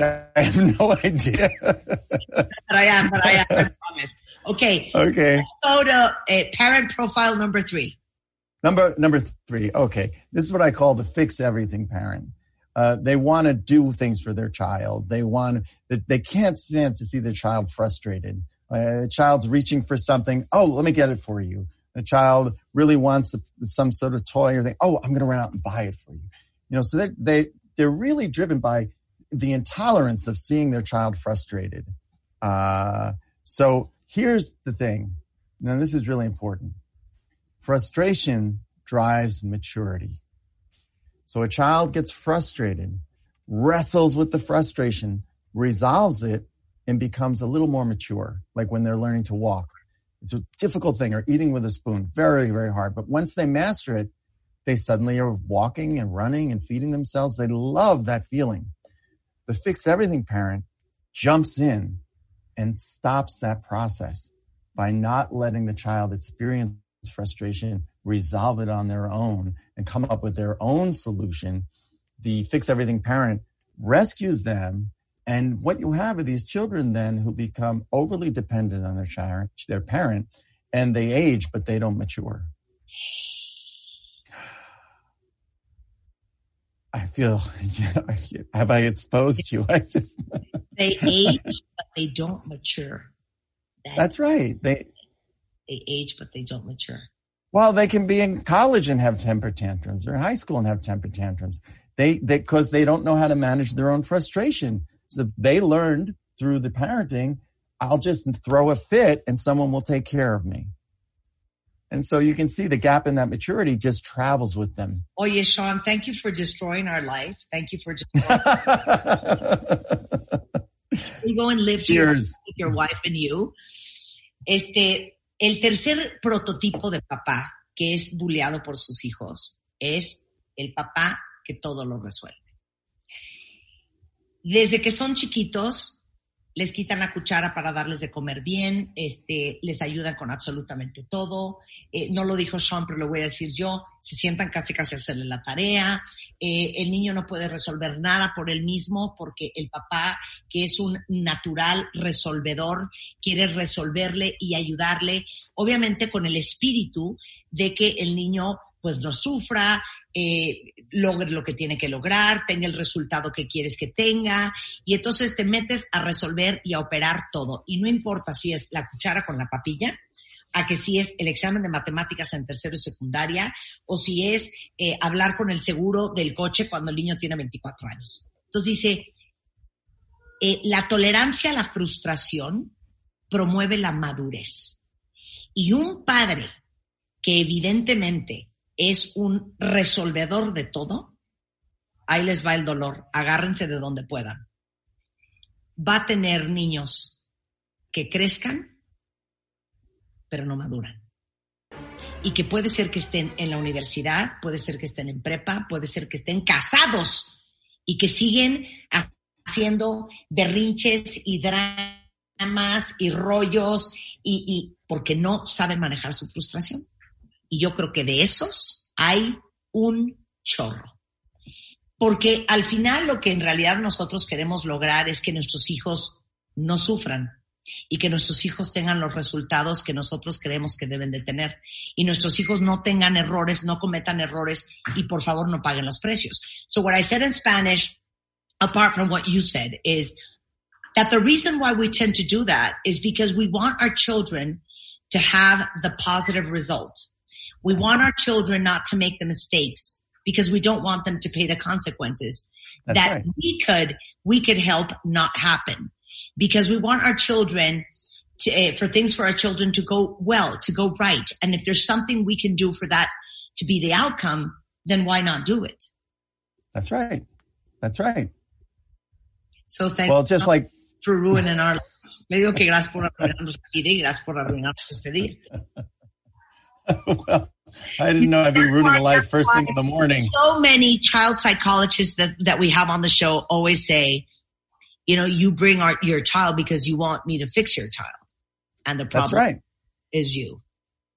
Oh Lord. Yeah, that's very, I used to get fired a lot when I started out because I was very rough with parents. Uh, but you know, uh, I had a couple come in and they want me to fix their kid like it's a transmission. Yeah. They're dropping off their laundry to be folded and washed. Uh, and they're talking to me and I noticed as a therapist, you're always seeing how you, what feelings come up when you're with people. And I start getting a headache. They're, they're disagreeing. They, they're not united in their parenting style. There's obviously some sort of tension between them. And as they're trying to explain to their child, I find myself drifting off and thinking like, oh, I gotta get an aspirin. I don't know, maybe I'm getting sick. And then I realized it was them. So if a child's growing up in that environment, we got to talk about that. We got to talk about that. I can't fix the child if you two aren't united, if you two are at each other, if you're undermining each other, if you're hostile with each other, and then you split the children by having them take sides, a child will self-destruct. They, They'll act out against that. Es que le digo que qué grueso, porque al final piensen nada más ustedes de, de la razón por la cual nosotros tendemos a resolver, porque queremos que los hijos tengan este el resultado correcto y que no paguen el precio de sus errores. Y que al final lo más complicado de todo es que, como lo han dicho todos los psicólogos que han pasado por este programa, que los padres llevan a los hijos a terapia para que los psicólogos compongan a los niños, cuando en realidad los que necesitan compostura son los papás. Y dice Sean que muchísimas veces en terapia de repente empieza con un dolor de cabeza infernal, tiene a los dos papás sentados enfrente, no paran de discutir, nunca se ponen de acuerdo y de repente se le cae el 20 y dice, no, es que el dolor de cabeza es causado por ellos. Y los, los padres llevan a los hijos que los compongan como si fueran transistores y que en realidad el problema son los papás. Entonces, ¿cómo si un niño crece en un ambiente, en una casa donde los papás todo el día están en desacuerdo, todo el día están peleando, le mandan mensajes diferentes a los hijos, dividen a los hijos y un niño que crece en ese ambiente es un niño que se autodestruye. Con esto vamos a hacer una pausa y un corte comercial. Preguntas para Sean regresando del corte. Y la pregunta para él va a ser, ¿cómo nos vamos a componer nosotros si somos uno de este tipo de padres que tenemos culpa, que tenemos ansiedad o que somos eternos resolvedores? ¿Y cómo vamos a ayudar a nuestros hijos a dejar de estarnos bulleando porque nosotros nos comportamos así? Es muy claro, aquí no es el huevo y la gallina, es muy claro que el problema es la gallina y no el huevo. Al volver después del corte no se vaya. Terapia grupal con Mario Guerra. ¿Tienes problemas con tu pareja que aún no han podido resolver? Escríbenos a radio arroba martadebaile.com y cuéntanos tu historia. Tú y tu pareja pueden ser los elegidos a las sesiones de Mario con Marta de Baile. Solo por W Radio. Escuchas a Marta de Baile por W Radio 96.9. 15 años de Marta de Baile. Estamos de vuelta. Estamos de regreso en W Radio y cortesía de Bebemundo están con nos- está con nosotros desde Nueva York Sean Grover. Es autor de un super libro que vale mucho la pena que todos lean que se llama When Kids Call the Shots o Cuando los niños son los que mandan. Y estamos hablando de los tres tipos de padres que normalmente son buleados por sus hijos. Entonces, si alguno de ustedes allá afuera tiene hijos groseros, contestones, que no, no toleran la frustración, que son muy difíciles de manejar, que han crecido pero no han madurado y no entienden qué es todo lo que han hecho mal. Antes del corte nos hablaba de ese perfil de niño, pero también del perfil de papá, que son papás o culpables, papás ansiosos o papás que todo lo resuelven para sus hijos. O todas las anteriores, o all of the above, ¿no? Anxious parents, guilty parents, and parents that solve everything for their kids. Entonces, right. the question is, is it the egg or is it the chicken? ¿Es el huevo o la gallina? Mm, it's both. Son It's los both. dos. Yeah. Okay, how so? So explain. So we were saying that usually we want our kids fixed by the therapist, but there's a lot of work we need to do. So do you want to talk about how we start changing and how the egg starts changing or the other way around? Uh, well, somewhere in between. I think, um, first of all, parenting is is really hard. All right. There's no. We don't know how to parent. Thank you. There That you go. we don't know how we don't know how to parent until we become parents. So it's you have to learn on the job. You're a different parent with your first child than you are with your second child. You get better at it, hopefully. So it's really hard on a marriage. There was an article in the Wall Street Journal called Uh, here comes the child. There goes the marriage and the divorce rates and the separation rates. And with women, more women leaving their husbands after childbirth than men. Uh, so we have to acknowledge how hard it is. Uh, and, and I have to, if, if a couple comes into my office, I really want to know the status of the relationship before we even talk about their child. Wow. Very recent, uh, um, recently a couple came in and I asked, uh, I just interrupted and said, excuse me, are, are you having sex? And they stopped talking, got silent. And it turned out they hadn't had in a very long time. And I said, well, let's talk about that. And they're like, So- and why is that important? because there, there, there's so much hostility and there's a feeling of a lack of intimacy. And so they hyper focus on their child while their marriage is coming apart. And the, every child wants a happy parent and every child wants happy, you know, a happy parents, mother and father. They, they're, they're the models for to have a relationship. So if they're at each other, if they're disagreeing, if they're arguing all the time, they're modeling that's what a relationship is. That's what the child begins to believe a relationship is. So Yeah, yeah, absolutely. Dice, bueno, miren, ser papás está cañón. O sea, es una tarea titánica porque nadie de verdad te enseña a ser papás. Y es, y es, y es muy complicado y es, es muy difícil. Y cuando llega cualquier papá a mi consultorio, eh, lo, lo que siempre quiero saber es cómo está la relación, porque de hecho hay un artículo que salió algún día en el periódico The Wall Street Journal que decía, ahí viene el hijo, ahí viene el hijo, ahí se va el matrimonio. O sea, de que normalmente los hijos pueden ser un, un elemento muy disociador. Y siempre Sean en terapia quiere preguntarle a los padres, ¿cómo está su relación? ¿Cómo está su matrimonio? De hecho, una pareja un día estaban hablando y de repente los padres les dicen, oigan, ¿están teniendo sexo? Y los papás se quedaron callados como choqueados. Pero dice, para mí es muy importante saber cómo está la relación. Porque normalmente cuando los padres tienen una relación rota, se vuelcan encima de los hijos para no ver lo terrible que está su matrimonio. Y, y- y eso es muy difícil porque desafortunadamente cuando los niños crecen en matrimonios rotos y en malas relaciones tóxicas, pues eso es lo que ven y eso es lo que eventualmente copian. Algo que les he dicho 744 veces. ¿Se acuerdan el dicho que siempre les he dicho que es mejor venir de un hogar roto que vivir en uno? I always say something in Spanish um, that's actually an English phrase that says it's better to come from a broken home than to live in one. Oh, that's true. That's Like- true. I, can like it. Copyright free. I'm writing that down right now. Okay, it's better to come from a broken home than to live in one. That And- well, you know, I wrote an article for Psychology Today called uh, "How a Bad Marriage is Worse." Uh, how a, no, how a uh, a good divorce is better than a bad marriage. Escribió Ah. un que habla de cómo es mejor un buen divorcio que un mal matrimonio. Yeah, that- because that usually parents in in the name of the children and because of the children, not knowing that it's the worst thing they can do. And actually, I've been very vocal and very open about this. But the, my first divorce when I was 32, my girls were a four and one. And the reason that I decided at last to have the balls to make that decision is because I thought these girls are going to grow up thinking that this is normal and like this is the way a relationship between a man and the woman should be. And that's exactly what they're going to go out and look for. That's and I right. will not forgive myself if, if that happens, no? That's true. And that idea came to me through children I work with. There was one girl who came in and she was 12 and she didn't want to be in therapy. And we're, we're trying to figure out how we're going to do this. And I said, she, she said, I'll make you a deal.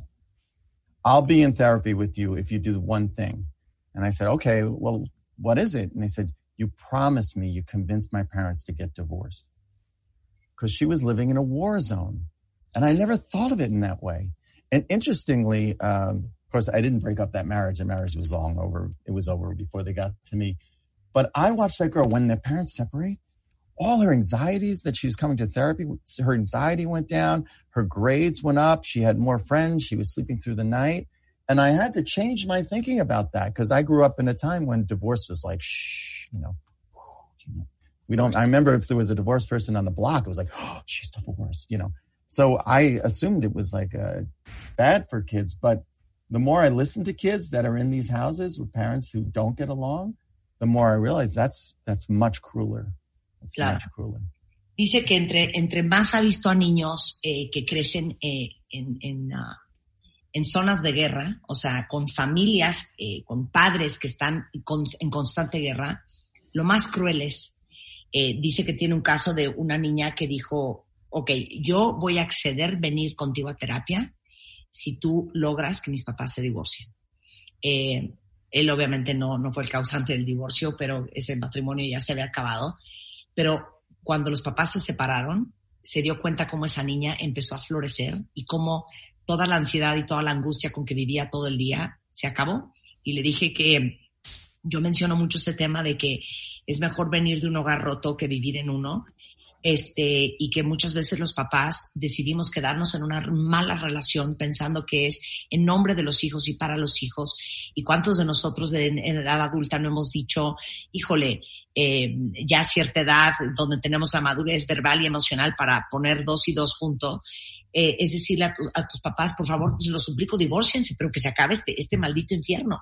Entonces, la, la descomposición de, de, de los niños, eh, independientemente de que cada niño nace con su personalidad y su temperamento, tiene que ver muchísimo, y eso es en, en lo que se está enfocando ahorita Sean, en el ambiente en el que crecen. Y que uno cree a veces que porque disimula, este, los niños no se dan cuenta, a pesar de que los niños son los mejores intérpretes no verbales del, de- del lenguaje. Este, y, y, y crees que lo haces por ellos, pero realmente es muy destructivo. So what I was saying in Spanish is that usually uh, you think that maybe it's because there's no plates flying or there's no yelling, screaming, and kicking, or no um, uh, physical or open violence that the kids will not notice. But the kids are the best interpreters of nonverbal language that there is, and they get everything. Entonces, it's impossible to ask from a child to be at its best if he lives in a war zone. That's so true. That's so true. And it, it keeps children in a low level of tension. Uh, so when a child comes in with difficulties, I'm always asking myself, what's missing from this household? What's missing from this child's life? I always want to see, uh, rather than think that the child, something's inherently wrong with them, is rather they need something that they're not getting. And, and we always had to start with the parents. And I, I don't want to be mean to parents. I mean, I'm a parent. Boy, did I suffer. But, uh, but uh, I do want to acknowledge that uh, how hard a job it is. And if parenting were everything, if it were all just the chicken or the egg, if it, every child would be the same in a family, they'd be little carbon copies. But each child comes with its own personality and complications and learning differences, or maybe if there's a history of addiction or alcohol in the family, these things erupt in children. They have nothing to do with the parenting. So we have to acknowledge that too. So parents don't walk around feeling guilty or ashamed. Claro.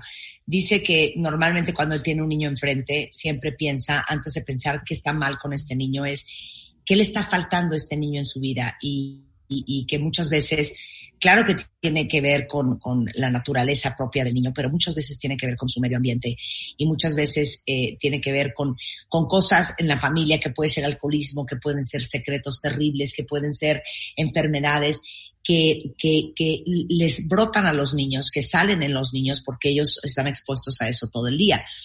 Eh, ahora, lo que le voy a decir en inglés es que hay un círculo vicioso, ¿no? Te sientes bulleado por tu hijo, te sientes maltratado por tu hijo, eh, te sientes poco apreciado, poco reconocido. Y entonces caes en este círculo vicioso de querer hacer más, querer hacer más diferente. Ya no te da la cabeza para pensar qué otra estrategia puedes sacar para cambiar esta dinámica torcida y este círculo horrendo que traes de relación con tus hijos. Y eso es lo que le voy a preguntar ahorita. So what I was saying in Spanish is how to stop the bullying because you fall into this vicious cycle Yes. where you feel mistreated by your kids. You don't feel admired. You don't feel appreciated. You feel that everything you do and how you deplete yourself to please and to be better. And then you're like breaking your head thinking on different strategies to change the way he relates to you and you relate to them. And it's a right. whole dynamic that it's so hard to break. That's true. That's true. It really is because if you find yourself in a reactive position, you're always reacting to crisis to crisis. Uh, you feel very unstable.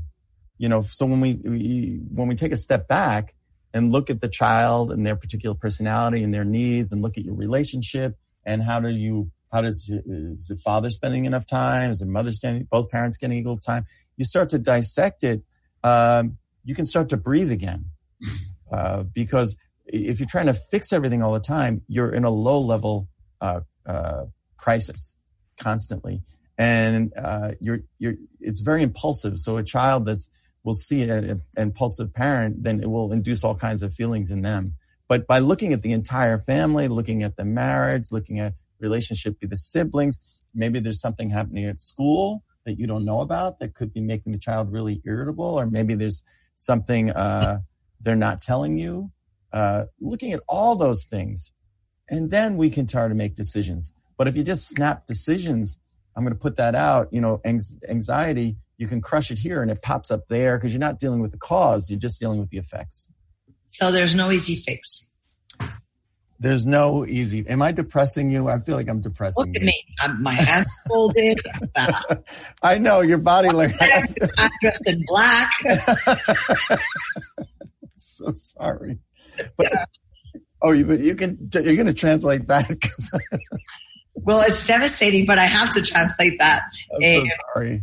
le digo, oye, ¿cómo romper este círculo vicioso del cual les hablaba? ¿no? Entonces decía, lo que pasa es que de repente los padres se ponen en este modo reactivo, en donde tota- constantemente están tratando de reaccionar y resolver a las pequeñas mini crisis que suceden durante todo el día. Y cualquier cosa que hagan desde ese lugar es en realidad tratar de ponerle curitas y de mitigar los síntomas en vez de tratar de entender cuál es la enfermedad y mitigarla a profundidad.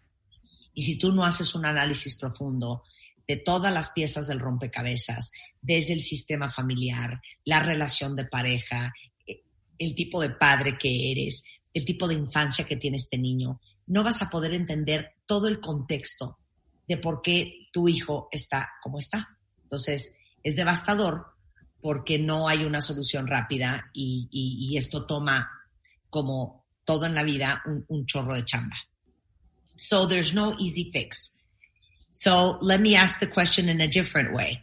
We fucked it up. Oh my Now God. what do we do? God. Now, say it, Sean. Say it. Just say it. I don't even know. I'm sorry. Um, everyone fucks it up. I don't. If show me a perfect parent, I'll show you a liar. Okay. Everyone. This is a very, very difficult job. So don't feel ashamed. Don't feel embarrassed to talk to people, to bring it up, to talk to the school, to get people on board. You know, there's a workshop I do uh, called the five things every child needs. Uh, where you intervene with is a child uh, have enough tension outlets and exercising? Do they have an esteem building activities, things that make them feel good about themselves? Are you providing structure, limits, and boundaries around the household? Do they have models and mentors? Uh, do they have learning difficulties that are undiagnosed? So once we look at it that way, it's very, it's much simpler. You know, we have to sort of really, that list. I need that list. but No, uh, one. Let's go one by one. Wait, wait, wait, wait, wait, wait. Let's go. by- Lord. A ver, dice, a ver, le digo, a ver, ok, ya la regaste. Y luego, ¿cómo? Me dice, miren, yo tengo un taller, este, y quiero que no se sientan ni culpables, ni se sientan eh, apenados, este, porque siempre te sientes, te tiendes a sentir como, pues como un fracaso como madre y como padre, ¿no? Y te volteas y ves a tus hijos y dices, qué mal he hecho todo, qué mal he hecho todo. No se sientan así. Porque les digo una cosa, no existen los papás perfectos. Y si me enseñas un papá perfecto, dice Sean, me vas a estar enseñando a un mentiroso perfecto, porque no hay papás perfectos. Y él hace un workshop muy interesante en donde analiza cinco puntos muy específicos de la vida de un niño. Eh, número uno, está haciendo actividades de desfogue para desestresarse, está haciendo ejercicio, está haciendo dos, eh, actividades que le ayuden a construir su autoestima, que se sienta bien con él mismo, que se sienta exitoso y que se sienta este eh, triunfante. Eh, tres, so I said self-esteem. I said, you know, exercising and relieving, you know, tension and stress. That's two. Um, what was number three? Number three is that uh, structure, limits, and boundaries around the house means like, do you have ru- routines that you do? Do you eat dinner every day? Do you? Uh, how do you mornings go? Do they they flow? Is that a difficult time? Do we need to talk about it? Is the chaos in the mornings? Uh, boundaries between children, how we speak to each other. Do we respect? You know, my kids, went, my daughters went from screaming about like, "You took my toy," "She took my toy," to "She took my bra." You know, it it, it was always like uh, establishing boundaries, which is a really important part of parenting. Claro, That's number tercero, ¿qué tanta estructura y qué tantos límites tiene eh, ese niño en la casa? Eh, o sea, desde hay una rutina, comen todos juntos, hay estructura, este, eh, hay una, una, hay reglas, hay formas en que son aceptables de hablarse unos a otros o no. Dice, porque la verdad es que en la mayoría de los casos pasas del, "To- ¿quién agarró mi juguete? A, ¿quién agarró mi suéter morado? ¿Quién agarró mi brasier? Entonces, como si no hay estructura, si no hay límites, si no hay reglas, eso es muy importante para la, la sanidad de un niño. So that's number three. So give me four and five. Four and five. So uh, number four is uh, models and mentors. This is life changing.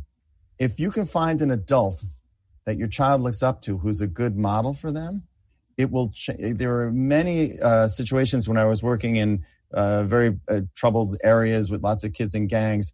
I remember there was this kid who was a dealer, drug dealer, and uh, we got him into this program uh, where um, a mentorship program, and I, I forgot about him. And a, a, year or two went by, and someone said, "Hey, I'm going to see Derek." I said, "What do you mean, Derek?" They said, "He's a tap dancer now." Said, "What?" He went from being a drug dealer to a tap dancer because a mentor came into his life and gave him something better. So if you parents won't listen to you, they won't listen to me. But if I find someone my child looks up to, can be a coach, can be a teacher, can be a musician who I trust, and you just tell them, I, my child looks up to you, you're a great model for them, they'll step into that role. And I've seen children save years of therapy. One kid who uh, was very depressed, and I got him an internship at uh, Cartoon Network. This is like 20 years ago. Uh, and he, he became an intern during cartoons. All his problems went away instantly. Of course. Dice, número cuatro, los niños tienen que tener mentores. A veces no es buena idea que sean los papás, pero si hay alguien allá afuera a, quien tu hijo admire, a quien tu hijo respete, pues es importante que a lo mejor, si es alguien en que tú confías, que le digas, oye, mi hijo te admira y te respeta, me encantaría que estuvieras más cerca de él y que fueras su mentor. Dice Sean que tiene tantos casos, ¿no? Un chavo que se dedicaba, era este eh, drug dealer, o sea, vendía drogas, y que de repente años después fue, ¿qué, fue de este chavo? No, pues fíjate que es un, un, un baila, bailarín de tap profesional, o sea, ¿cómo sucedió eso? No, pues es que apareció un mentor en su vida que lo llenó de inspiración y que lo, lo, le ayudó a convertirse en lo que es hoy.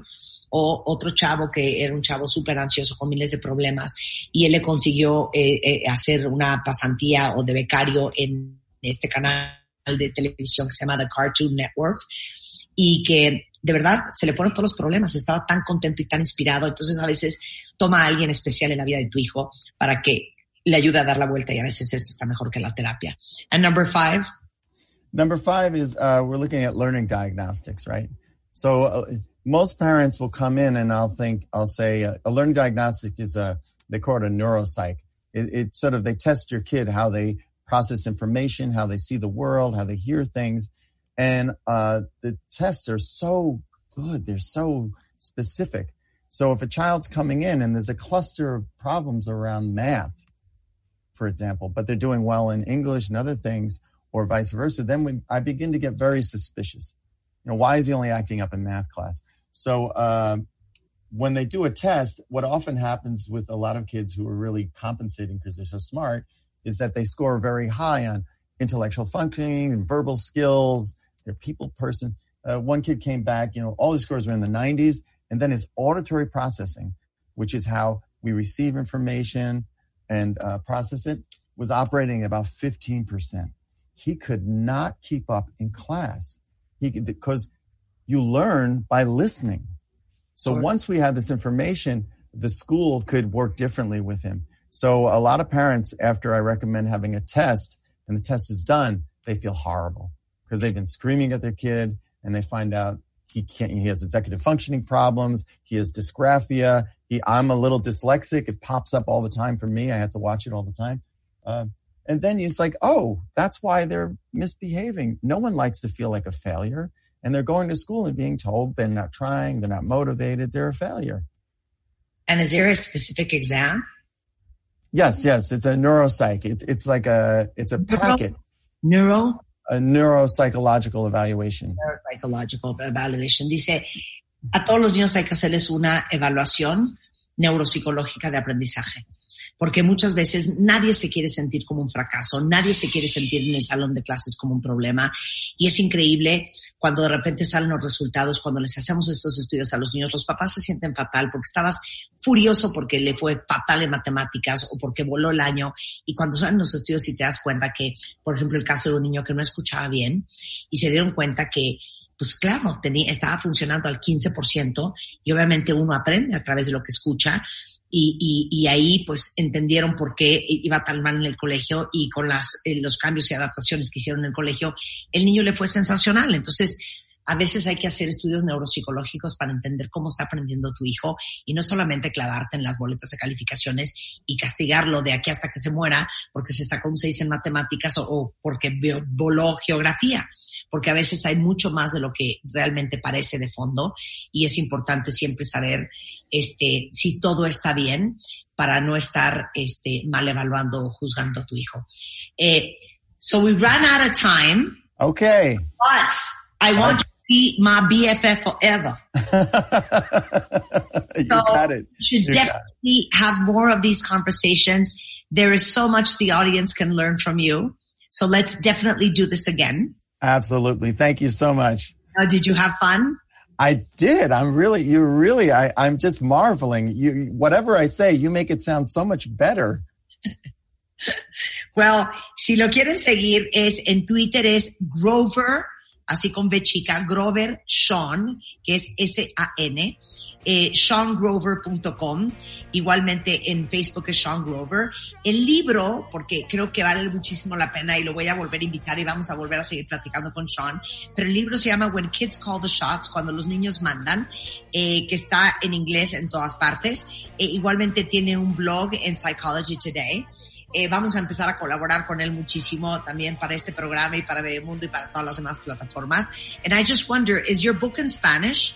You know, this book is in Russian, Korean, Chinese. It is not in Spanish. ¿Sabes qué? And my, my friends, uh, uh, my Spanish friends say, well, we don't have this problem. Spanish families don't have this problem. So that's why they're not publishing it. But definitely it should be in Spanish for sure. El libro está en coreano, en, en ruso, en, en, um, en chino, eh, pero no está en español. Pero bueno, si pueden leerlo en inglés, es, eh, nuevamente se los repito, When Kids Call the Shots de Sean Grover. Sean, we'll see you again very soon. Thank, Thank you you very much. Wonderful being with you, Martha. Have a great day. And eh, con esto vamos a ir a una pausa en W Radio. Regresando del corte, ustedes no se vayan porque viene Ariel Grunwald. Vamos a hablar del síndrome del impostor al volver en W Radio. No se vayan. Bebemundo. ¿Te quedaste con dudas? Entra en bebemundo.com y aprende más de nuestros especialistas.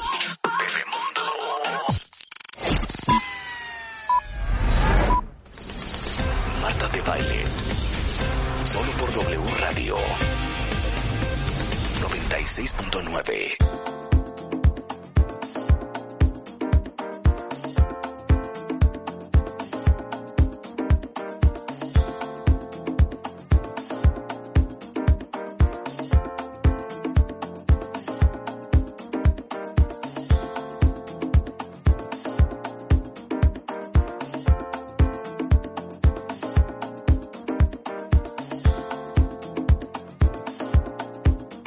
de la mañana. Queridos cuentavientes, en unos momentos más Marta de Baile estará con nosotros. Es más, vamos a gritarle para ver si ya se pone online. Marta. Marta. Ya estamos esperándolos aquí, pero bueno, haga- hagamos la introducción. Nuestro querido Ariel Grunwald está en la casa. ¿Cómo estás, Ariel? Bien, súper contento de estar con ustedes de nuevo. Oye, me estabas enseñando la vista que tienes ahí. Estás ahorita en Puerto Vallarta, ¿es correcto? Sí. Danos un poco de envidia. Literal. Cuéntanos cómo está, cómo está el clima. El clima está súper, la verdad que increíble, el mar ya súper tibiecito de verano, eh, un poco de humedad y calor, pero rico, se oscurece a las 9.40 de la noche, todavía está la gente chapoteando en la piscina, en el mar, Eh, ya empezó a llegar gente, visitas, yo de hecho tengo hartos amigos que han venido de fuera, Ajá. eh, así como a sacarse la espinita de llevar tantos meses encerrados. Y de- desde hace tres semanas que no he dejado de recibir visitas. Pero están al 30%, ¿verdad? En este momento. Sí, sí, sí. ¿Cómo Bueno, está? poquito a poco nos vamos a ir recuperando. No sabes la vista que tiene Ariel. Ahorita me la mostró Marta. Desde el bello puerto de Puerto Vallarta. Qué delicia. Muy bien. Yo he ido a Puerto Vallarta. Bueno, ¿Cuántas veces? Estamos al aire, Marta. ¿Cuántas veces? ah, perdón. Este, una vez. No, yo amo Puerto Vallarta. He ido una vez, no sé por qué. Qué horror. Bueno, estamos de regreso. Ya no sé qué presentaste. Me distraje aquí en el hogar. No, Pero- básicamente nos estaba dando envidia Ariel, pero presenta el tema formalmente. No, bueno, está con nosotros Ariel Grunwald, que es un gran maestro, este, gran empresario, eh, nuestro maestro de cábala por tantos años, y el día de hoy está con nosotros desde Puerto Vallarta, como pudieron haber escuchado, eh, justamente para hablar de uno de mis temas favoritos, Ariel, que ¿Puedo es, decir algo? claro, Yo sé por qué te gusta. ¿por qué?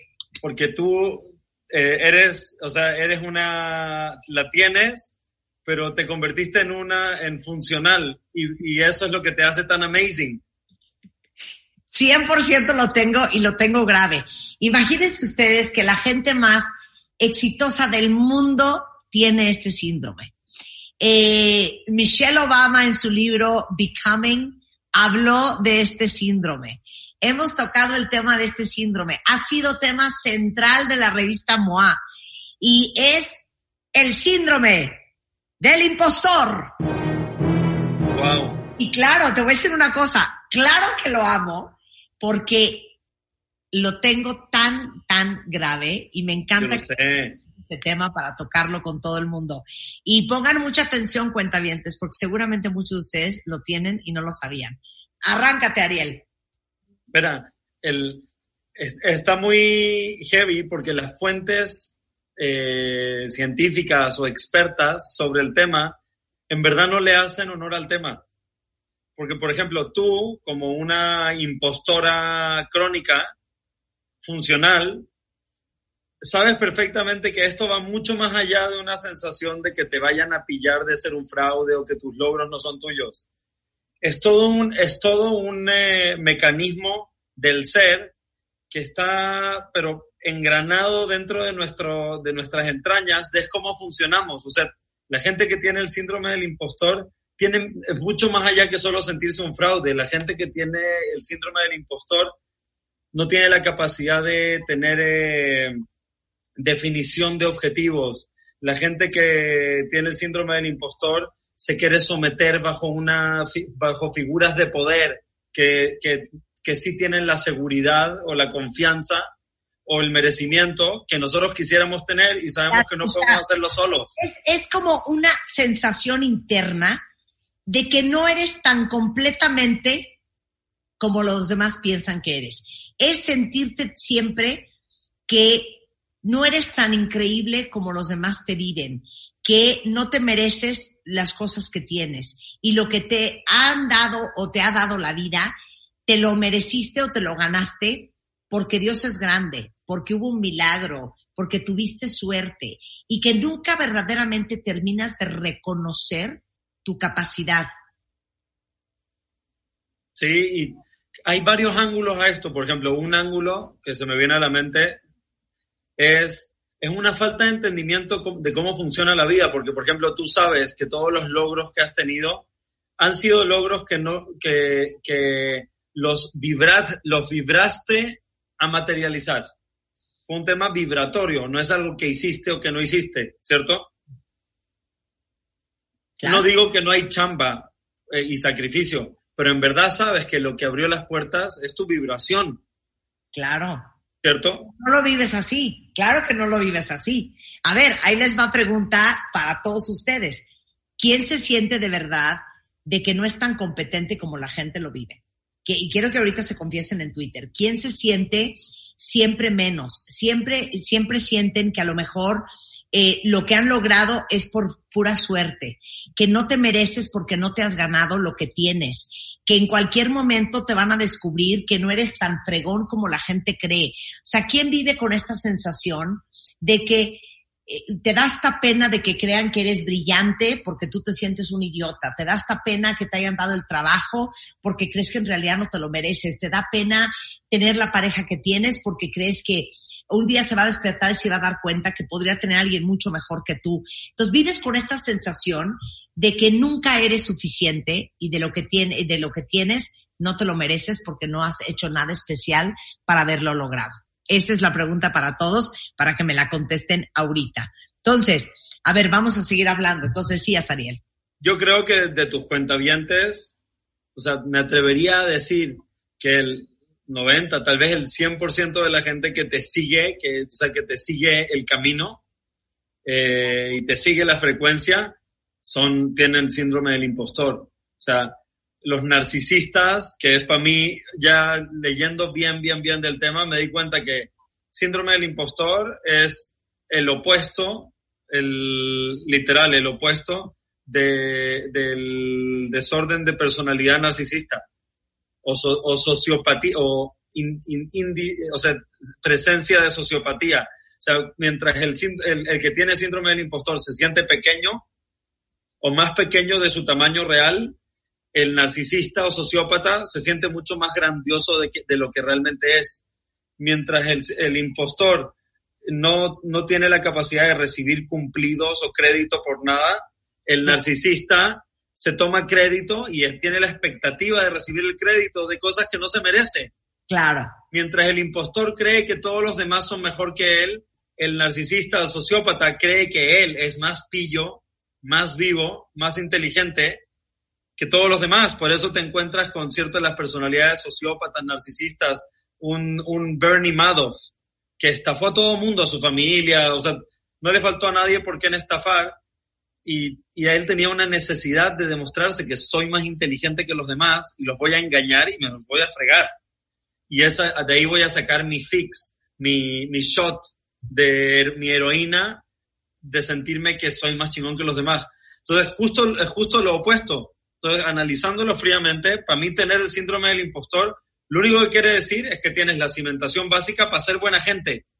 Porque la gente que tiene sociopatía o, o tiene desorden narcisista, que no es tanta, es menos, son gente que tiene el sentido de, de autoimportancia agrandadísimo, que piensan que son más importantes que los demás. Porque pensar que uno es importante está bien, porque obviamente yo soy la persona más importante en mi vida, pero entiendo que tú eres la persona más importante en tu vida. Y ni tú eres más importante que yo, ni yo soy más importante que tú. Los dos somos protagonistas en nuestra propia película. Pero los narcisistas piensan que no.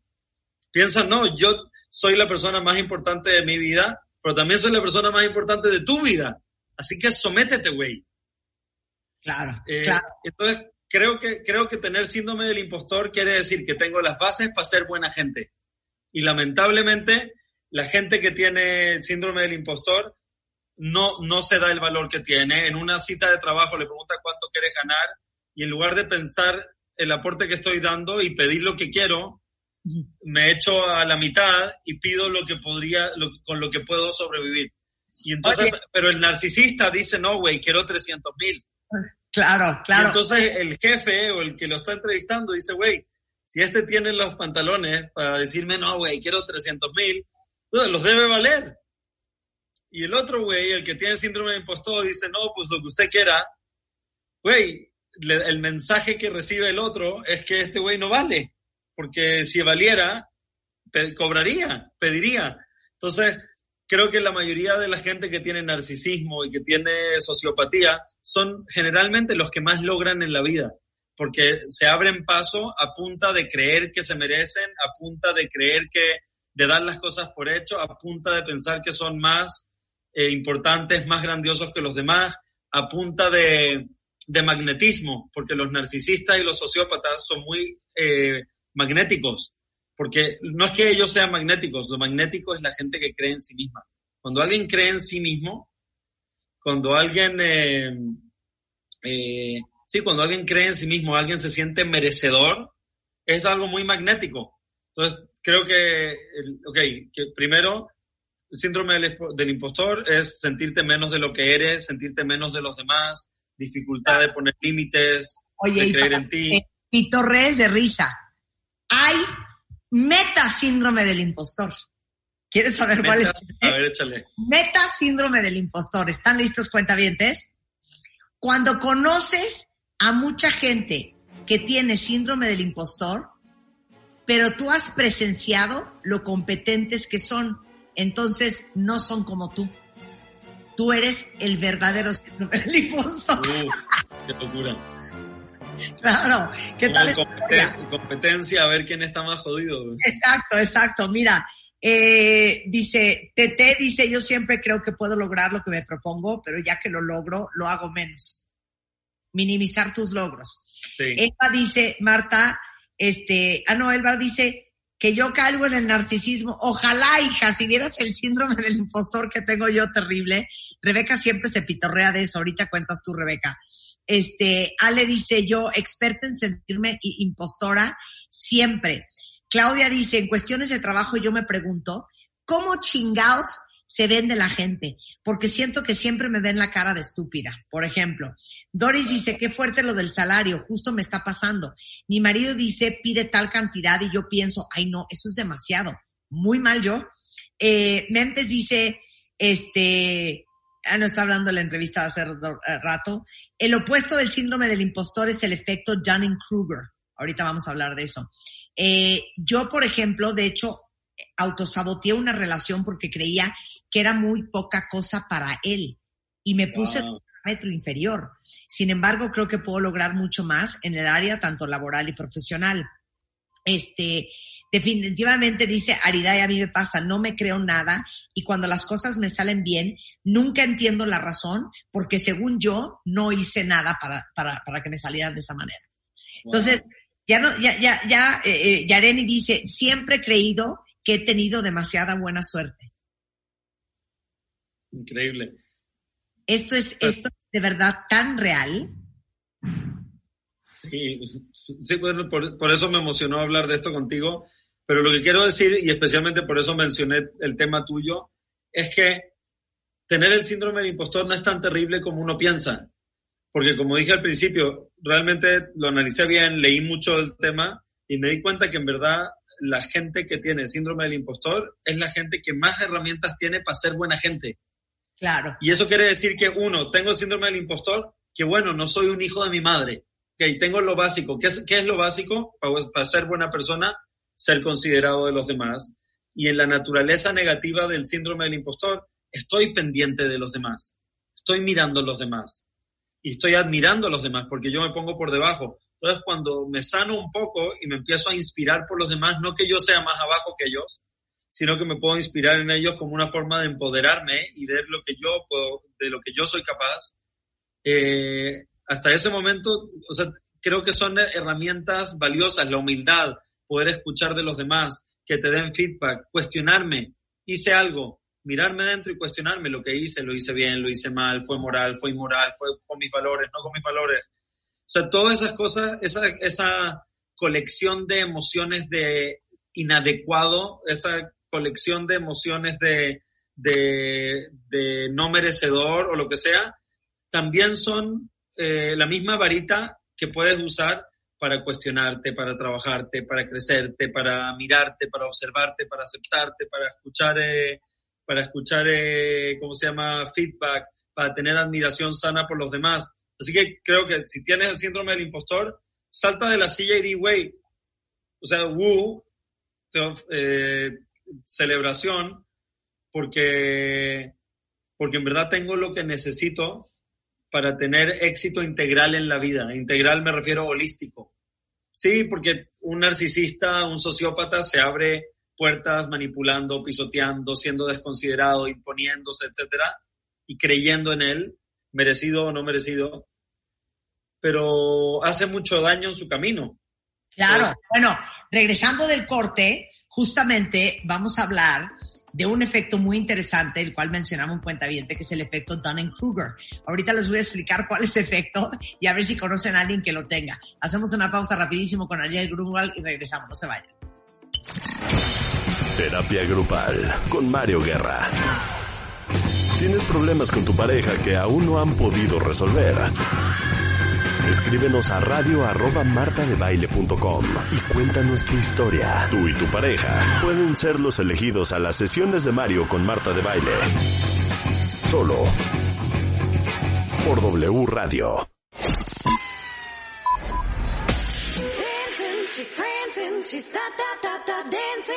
Estamos donde estés. Marta de Baile al aire solo por W Radio 96.9. Estamos de vuelta. Thank you. Examen. Examen. Examen. Examen sorpresa.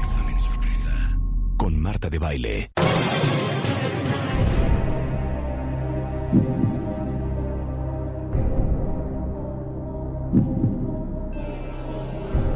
Estamos de regreso en W Radio, son las 12.32 de la tarde y estamos hablando con Ariel Grunwald sobre el síndrome del impostor que ya vimos que muchos de ustedes tienen. Y justamente vamos a hacer un examen sorpresa. Ariel, ¿cuántas preguntas tienes para los cuentavientes para que vean o no si tienen síndrome del impostor? Siete. Adelante. Ver, pregunta número uno. ¿Sientes que las cosas que has logrado no te las mereces? O sea, ¿te sientes no merecedor de aquello que recibes y que has logrado? Esa es la primera. La segunda pregunta es, aun cuando la gente me felicita y me chulea mis habilidades, aún así pienso que no soy tan chingón como ellos creen. ¿Ok? Tres, tal vez me premian por mi trabajo, pero en el fondo no siento que me he ganado esos premios. qué horror, qué horror. Cuatro. Cuatro, urge que la gente buena del mundo empiece a creer en sí misma. Sí, ya es suficiente que casi puro sociópata, loco, egoísta, maníaco, cree en sí mismo. Gente buena tiene que creer en sí misma. Eh, cuatro, eh, me da miedo que en algún momento la gente se den cuenta que soy mucho menos de lo que parezco. Después, la quinta, ¿cómo se traduce eso a fluke? Que es un, un Pues, fracaso Eh, fue, fue, no. mediocre. No, no, no, que fue como un chiripazo. Ah, ok. Que acaso pienso que la mayoría de mis logros fueron simplemente un chiripazo. Eso, chiripazo. Creo que nunca había escuchado esa palabra.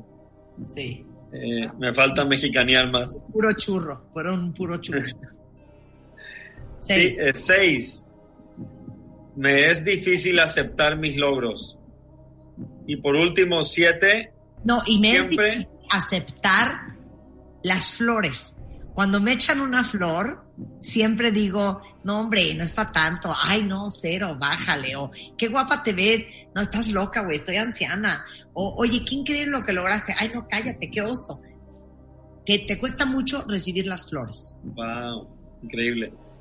Pues no digo que yo no lo tengo, yo lo tengo, pero tú eres un muy buen ejemplo porque de verdad que eres una impostora crónica funcional. Funcional, difícil. Súper funcional, porque sí, súper funcional, porque los logros que has tenido son, son, o sea, sí requieren mucho huevo y requieren mucho creer. Y la creencia que tienes en ti no ha sido regalada, ha sido Claro, te voy, a decir, te voy a decir una cosa, te voy a decir al nivel de gravedad y se los voy a confesar, cuentavientes. Cuando ustedes me piden una foto o me piden un autógrafo, no saben la pena que me da, porque yo digo, ¿qué, qué autógrafo de qué hablan? ¿Por? ¿Por qué a mí? Exacto. Muy penosa.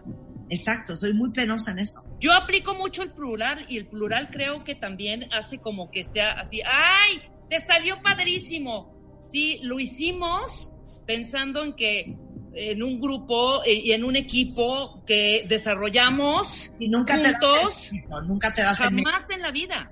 Y en mi, y en mi pensar dije, no, o sea, ok, cuatro o cinco le hemos dado cañón y está perfecto y clarísimo el éxito, ¿no? Y es así, no, qué churrazo.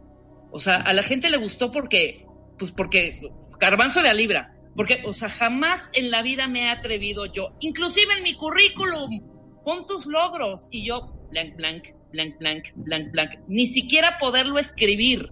Así de grave estoy yo. Claro. Wow. Yo estoy grave también, hija. Pero a ver, Marta, imagínate tú con tu personalidad si no lo Es tuvieras. que Marta, Marta nadie cree, nadie, nadie, de verdad. Solo sus íntimas. O sea, yo que soy súper cercana, sé cómo es Marta. Y Marta, te lo, se los juro, cuentamientos, te lo digo a Ariel, que es la que cero cree todo el, toda esa fuerza que tiene, todo lo que ha reventado en redes, en sus medios, en sus cosas, y sobre todo lo que acaba de decir. Cada vez que, agarra un micrófono para cualquier conferencia, para dar inclusive el autógrafo o las fotos, se muere de pena. Se muere de pena. Está nerviosa dos horas o tres días o un mes antes de la conferencia. O sea, no se cree el tamañote que tiene en su ser, ¿sabes? Y Sí, por ende, pues Por eso sigo sana y cuerda y Sí, pero ese es tu encanto, por eso, por eso ese la es el gente te ama. rollo. Y yo lo, y yo lo siento que tiene que ver mucho con la autenticidad, con el, con ese, esa, esa espiritualidad y ese rollo interior de cada uno, ¿sabes? Bueno, te falta la pregunta 7, Ariel. La pregunta 7 es, eh, siempre empequeñezco mis logros porque no pienso que son tan increíbles como la gente piensa. Siempre los hacen chiquitos. Ay, no tiene importancia. Un, Sí, premio, claro. un premio menos. Un Oscar más, un Oscar menos. Un Oscar más, un Oscar menos. Totalmente. Marta, espera un segundo, solo tómate un momento, imagínate tú no lo tuvieras, nada de eso, no te anduvieras cuestionando, no te sintieras superior, o sea, no te sintieras que, que, no, que no andas midiendo a la gente arriba y abajo de, de una forma enferma. Todas esas cosas te hacen ser una mujer increíble. Si no tuvieras esas cosas, Claro. esa humildad, ese Oye, cuestionamiento, perdón, ¿eh? esa observación, decir, se serías eh, Mussolini. Insoportable. Insoportable. Sí. Sí. sí, literal, Sí. Benito, de baile.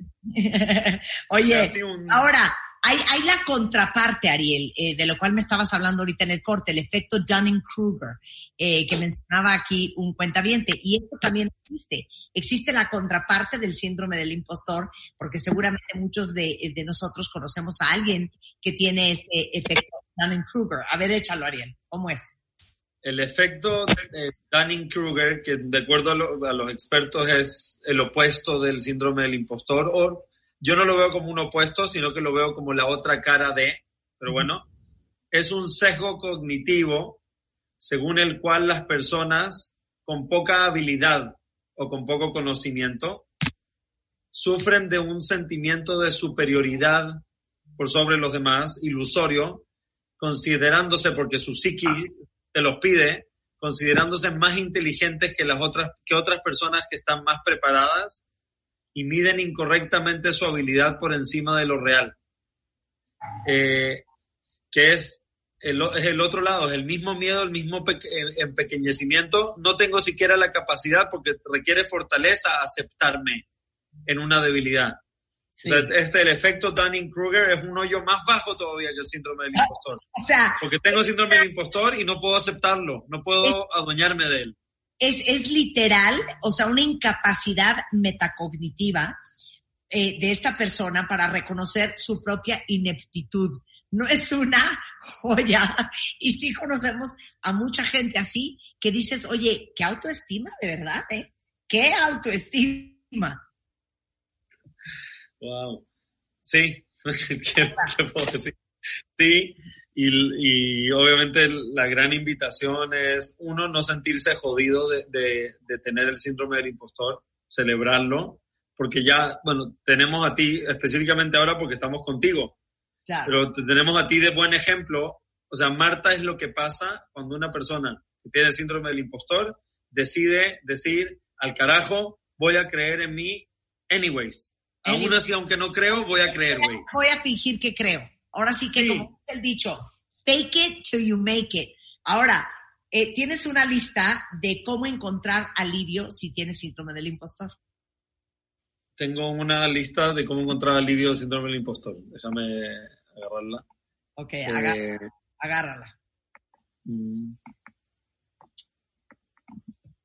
Porque les digo una cosa, si hay cura, y no, y no, no sé si se nos va a ir nunca, pero lo que sí podemos hacer es fingir que no lo tenemos y operar como si no lo tuviéramos, a pesar de que lo tengamos.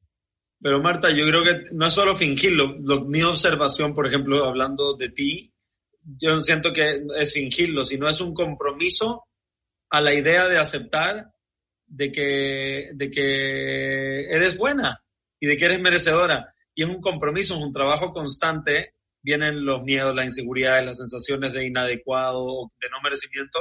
Y uno dice, no, güey, todos nos merecemos y yo también me merezco estar bien, me merezco ser feliz, etcétera. Es un compromiso. Sí es fingirlo, pero también es el compromiso interno de de verdad de, de vibrar, de vibrarlo. Ok, Es un entonces, compromiso muy grande. ok. Eh, creo que, ok, una de las cosas para mí más terribles que, como, con- que, que trae como consecuencia el síndrome del impostor es estarse compa- comparando. Porque, cierto, mi papá siempre me decía de niño, cuando miras para arriba siempre te vas a sentar, sentir chico, siempre te vas a sentir débil, te vas a, te vas a sentir eh, menos. Pero cuando miras para abajo, te vas a sentir agradecido. Y entonces eh, creo que, creo que lo, lo, lo primer- una de las cosas que, que trae es deja de compararte, deja de mirar para arriba y sentirte pequeño. Empieza a mirar alrededor y, darte, y date cuenta de que todos somos merecedores, incluyéndote. Date cuenta que todos somos valiosos. Por ejemplo, hoy en día en mi nuevo rol como empresario, me doy cuenta que una de las cosas más valiosas en otra persona es que sea íntegro, que tenga buena actitud y que sea, que sea, que tenga un- una brújula moral fuerte en sus valores. Y una persona que tiene esas cosas, esas, esos compromisos, o sea, el compromiso a ser eh, confiable, al compromiso a ser íntegro, a ser eh, moralmente comprometido, y tener buena onda, tener buena cara, tener buena actitud, es invaluable. O sea, pregúntale a alguien que quiere contratar a un empleado para que lo ayude a lo que sea. Güey, hay un tipo que es 100% confiable, confiable, íntegro, que tiene un compás moral de oro y que más encima siempre está feliz. Güey, contratemos a ese, comprémosle a ese. Y eso no es una habilidad grandiosa que uno tiene que tener, no es la habilidad de hablar, no es la habilidad de oratoria, son decisiones que uno tiene que tomar. Uno decide ser íntegro, uno decide tener una escala moral de valores y seguirla, aunque a veces cueste trabajo. Y uno decide echar buena onda, vibrar buena onda y estar feliz incondicionalmente. Entonces, quiero decirle a todos los impostores allá afuera que no necesitas tener ninguna habilidad especial siquiera. Eh, Por ejemplo, en el mundo laboral, no necesitas eh, carrera, no necesitas credenciales, no necesitas, lo que necesitas es creer en ti. Y entonces eh, ese es un compromiso. A La gente que tiene narcisismo o sociopatía se les da natural, pero es falso y no sustentable.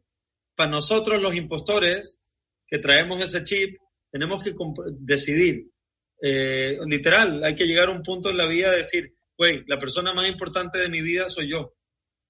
Y comprometerte con esa idea y decirme, yo me merezco, porque todos nos merecemos, no es yo en específico. Todo el mundo se merece. Todo el mundo se merece, todo el mundo vale la pena. Entonces, creo que, creo que como primera herramienta, deja de compararte y date cuenta que, que en el mercado el valor de las cosas es de acuerdo a oferta y demanda. Cuando hay escasez de algo, ese algo gana valor. Hoy en día, ser íntegro, tener buena actitud, tener un, un buen, una buena escala de valores y no, no corromperse el egoísmo, vale oro. Solo por eso, solo por ser confiable, you can charge. O sea, puedes pedir ser compensado. Más agrégale todas las cosas que también eres. Eh, los impostores son amazing. Hay que adueñarse de eso. Eh, otra cosa con respecto a dejar de compararse, no todo lo que brilla es oro. Les recomiendo un libro que se llama, se llama en inglés Barking Up the Wrong Tree, ladrándole al árbol equivocado, y de Eric Barker.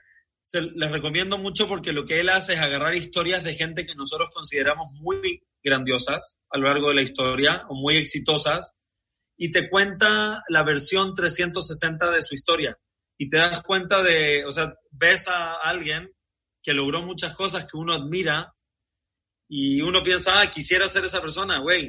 Esa persona vivía en el infierno y no solo se hizo daño a sí mismo, le hizo daño a todo el mundo para lograr lo que nosotros pensamos. Entonces te empieza, en este libro, el autor te lleva, te dice, eh, el éxito es puro trabajo duro y te da muchos ejemplos de probando que el trabajo duro es lo que trae el éxito. Y después te dice, no, en verdad, el éxito es puro dejar ir y soltar.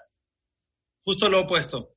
Y también te cuenta historias probando de gente que todos conocemos y que admiramos, que soltar y dejar ir y no trabajar duro y simplemente confiar en el proceso y simplemente fluir con la corriente de la vida es el secreto del éxito. Y al final te dice, ni, ni, ni el trabajo duro ni el soltar son el secreto al éxito. El secreto al éxito es aceptar quién eres y ponerte en el lugar que te corresponde.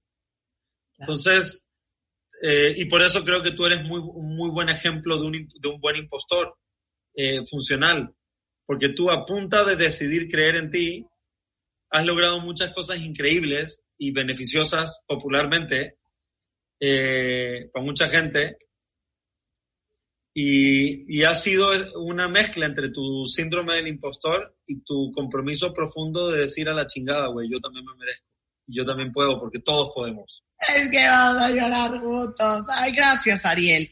Es un gran tema y les digo una cosa, les voy a subir el test a martadebaile.com para que lo hagan, porque de verdad este, es impresionante la cantidad de ustedes que escribieron en Twitter que sin duda alguna lo tienen pero hay una frase que me encanta que dice fake it till you make it, o sea, fíngelo hasta que lo logres, que no hay de otra más que vivir con él y, y, saberte que a, a, pesar de que nunca te sientas o merecedor o suficientemente lo que sea como para tener o haber logrado lo que has tenido o logrado en tu vida, tienes que seguir operando como si así fuera, para, porque va a seguir sucediendo y probablemente nunca se te quite. Eh, no importa qué hagas, no importa qué logres pero eso no debe de ser un factor para detener tu proceso de crecimiento, pero por sobre todas las cosas, para la visión y el propósito que tenemos cada uno de nosotros en este mundo para dar de regreso y servir a los demás. Eso sin duda alguna. Total, justo estaba leyendo una estadística. Las estadísticas dicen que la gente que cree en sí misma logra mucho más que la gente que no, al margen de si son buena gente o no.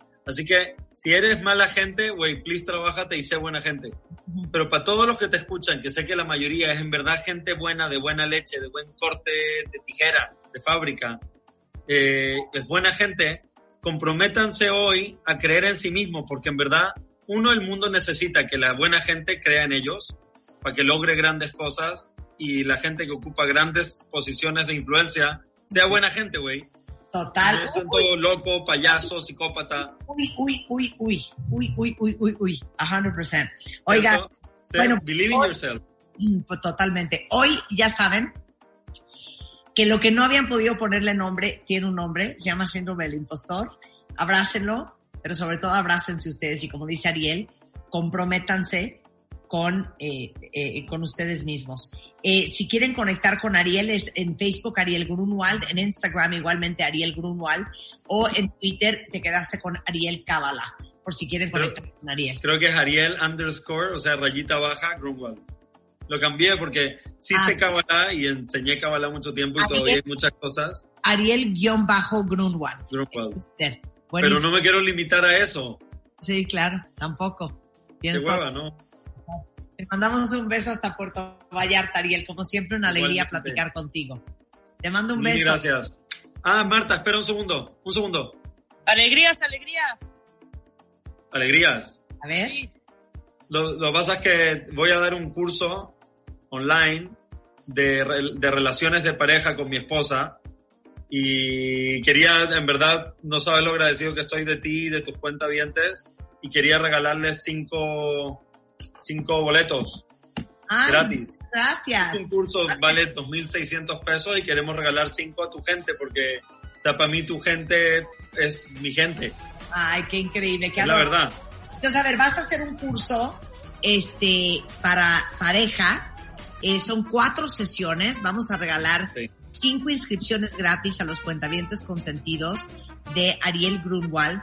Si quieren, mándenle por Instagram en este momento, mándenle un direct message a arroba Vane, Vane con B chica, Grunwald, eh, con W, Vane Grunwald. Mándenle ahorita un direct message por los cinco primeros que lleguen y que se comprometan a hacer estas cuatro sesiones de terapia pareja con Ariel y Vane. Este, con mucho gusto los invitamos.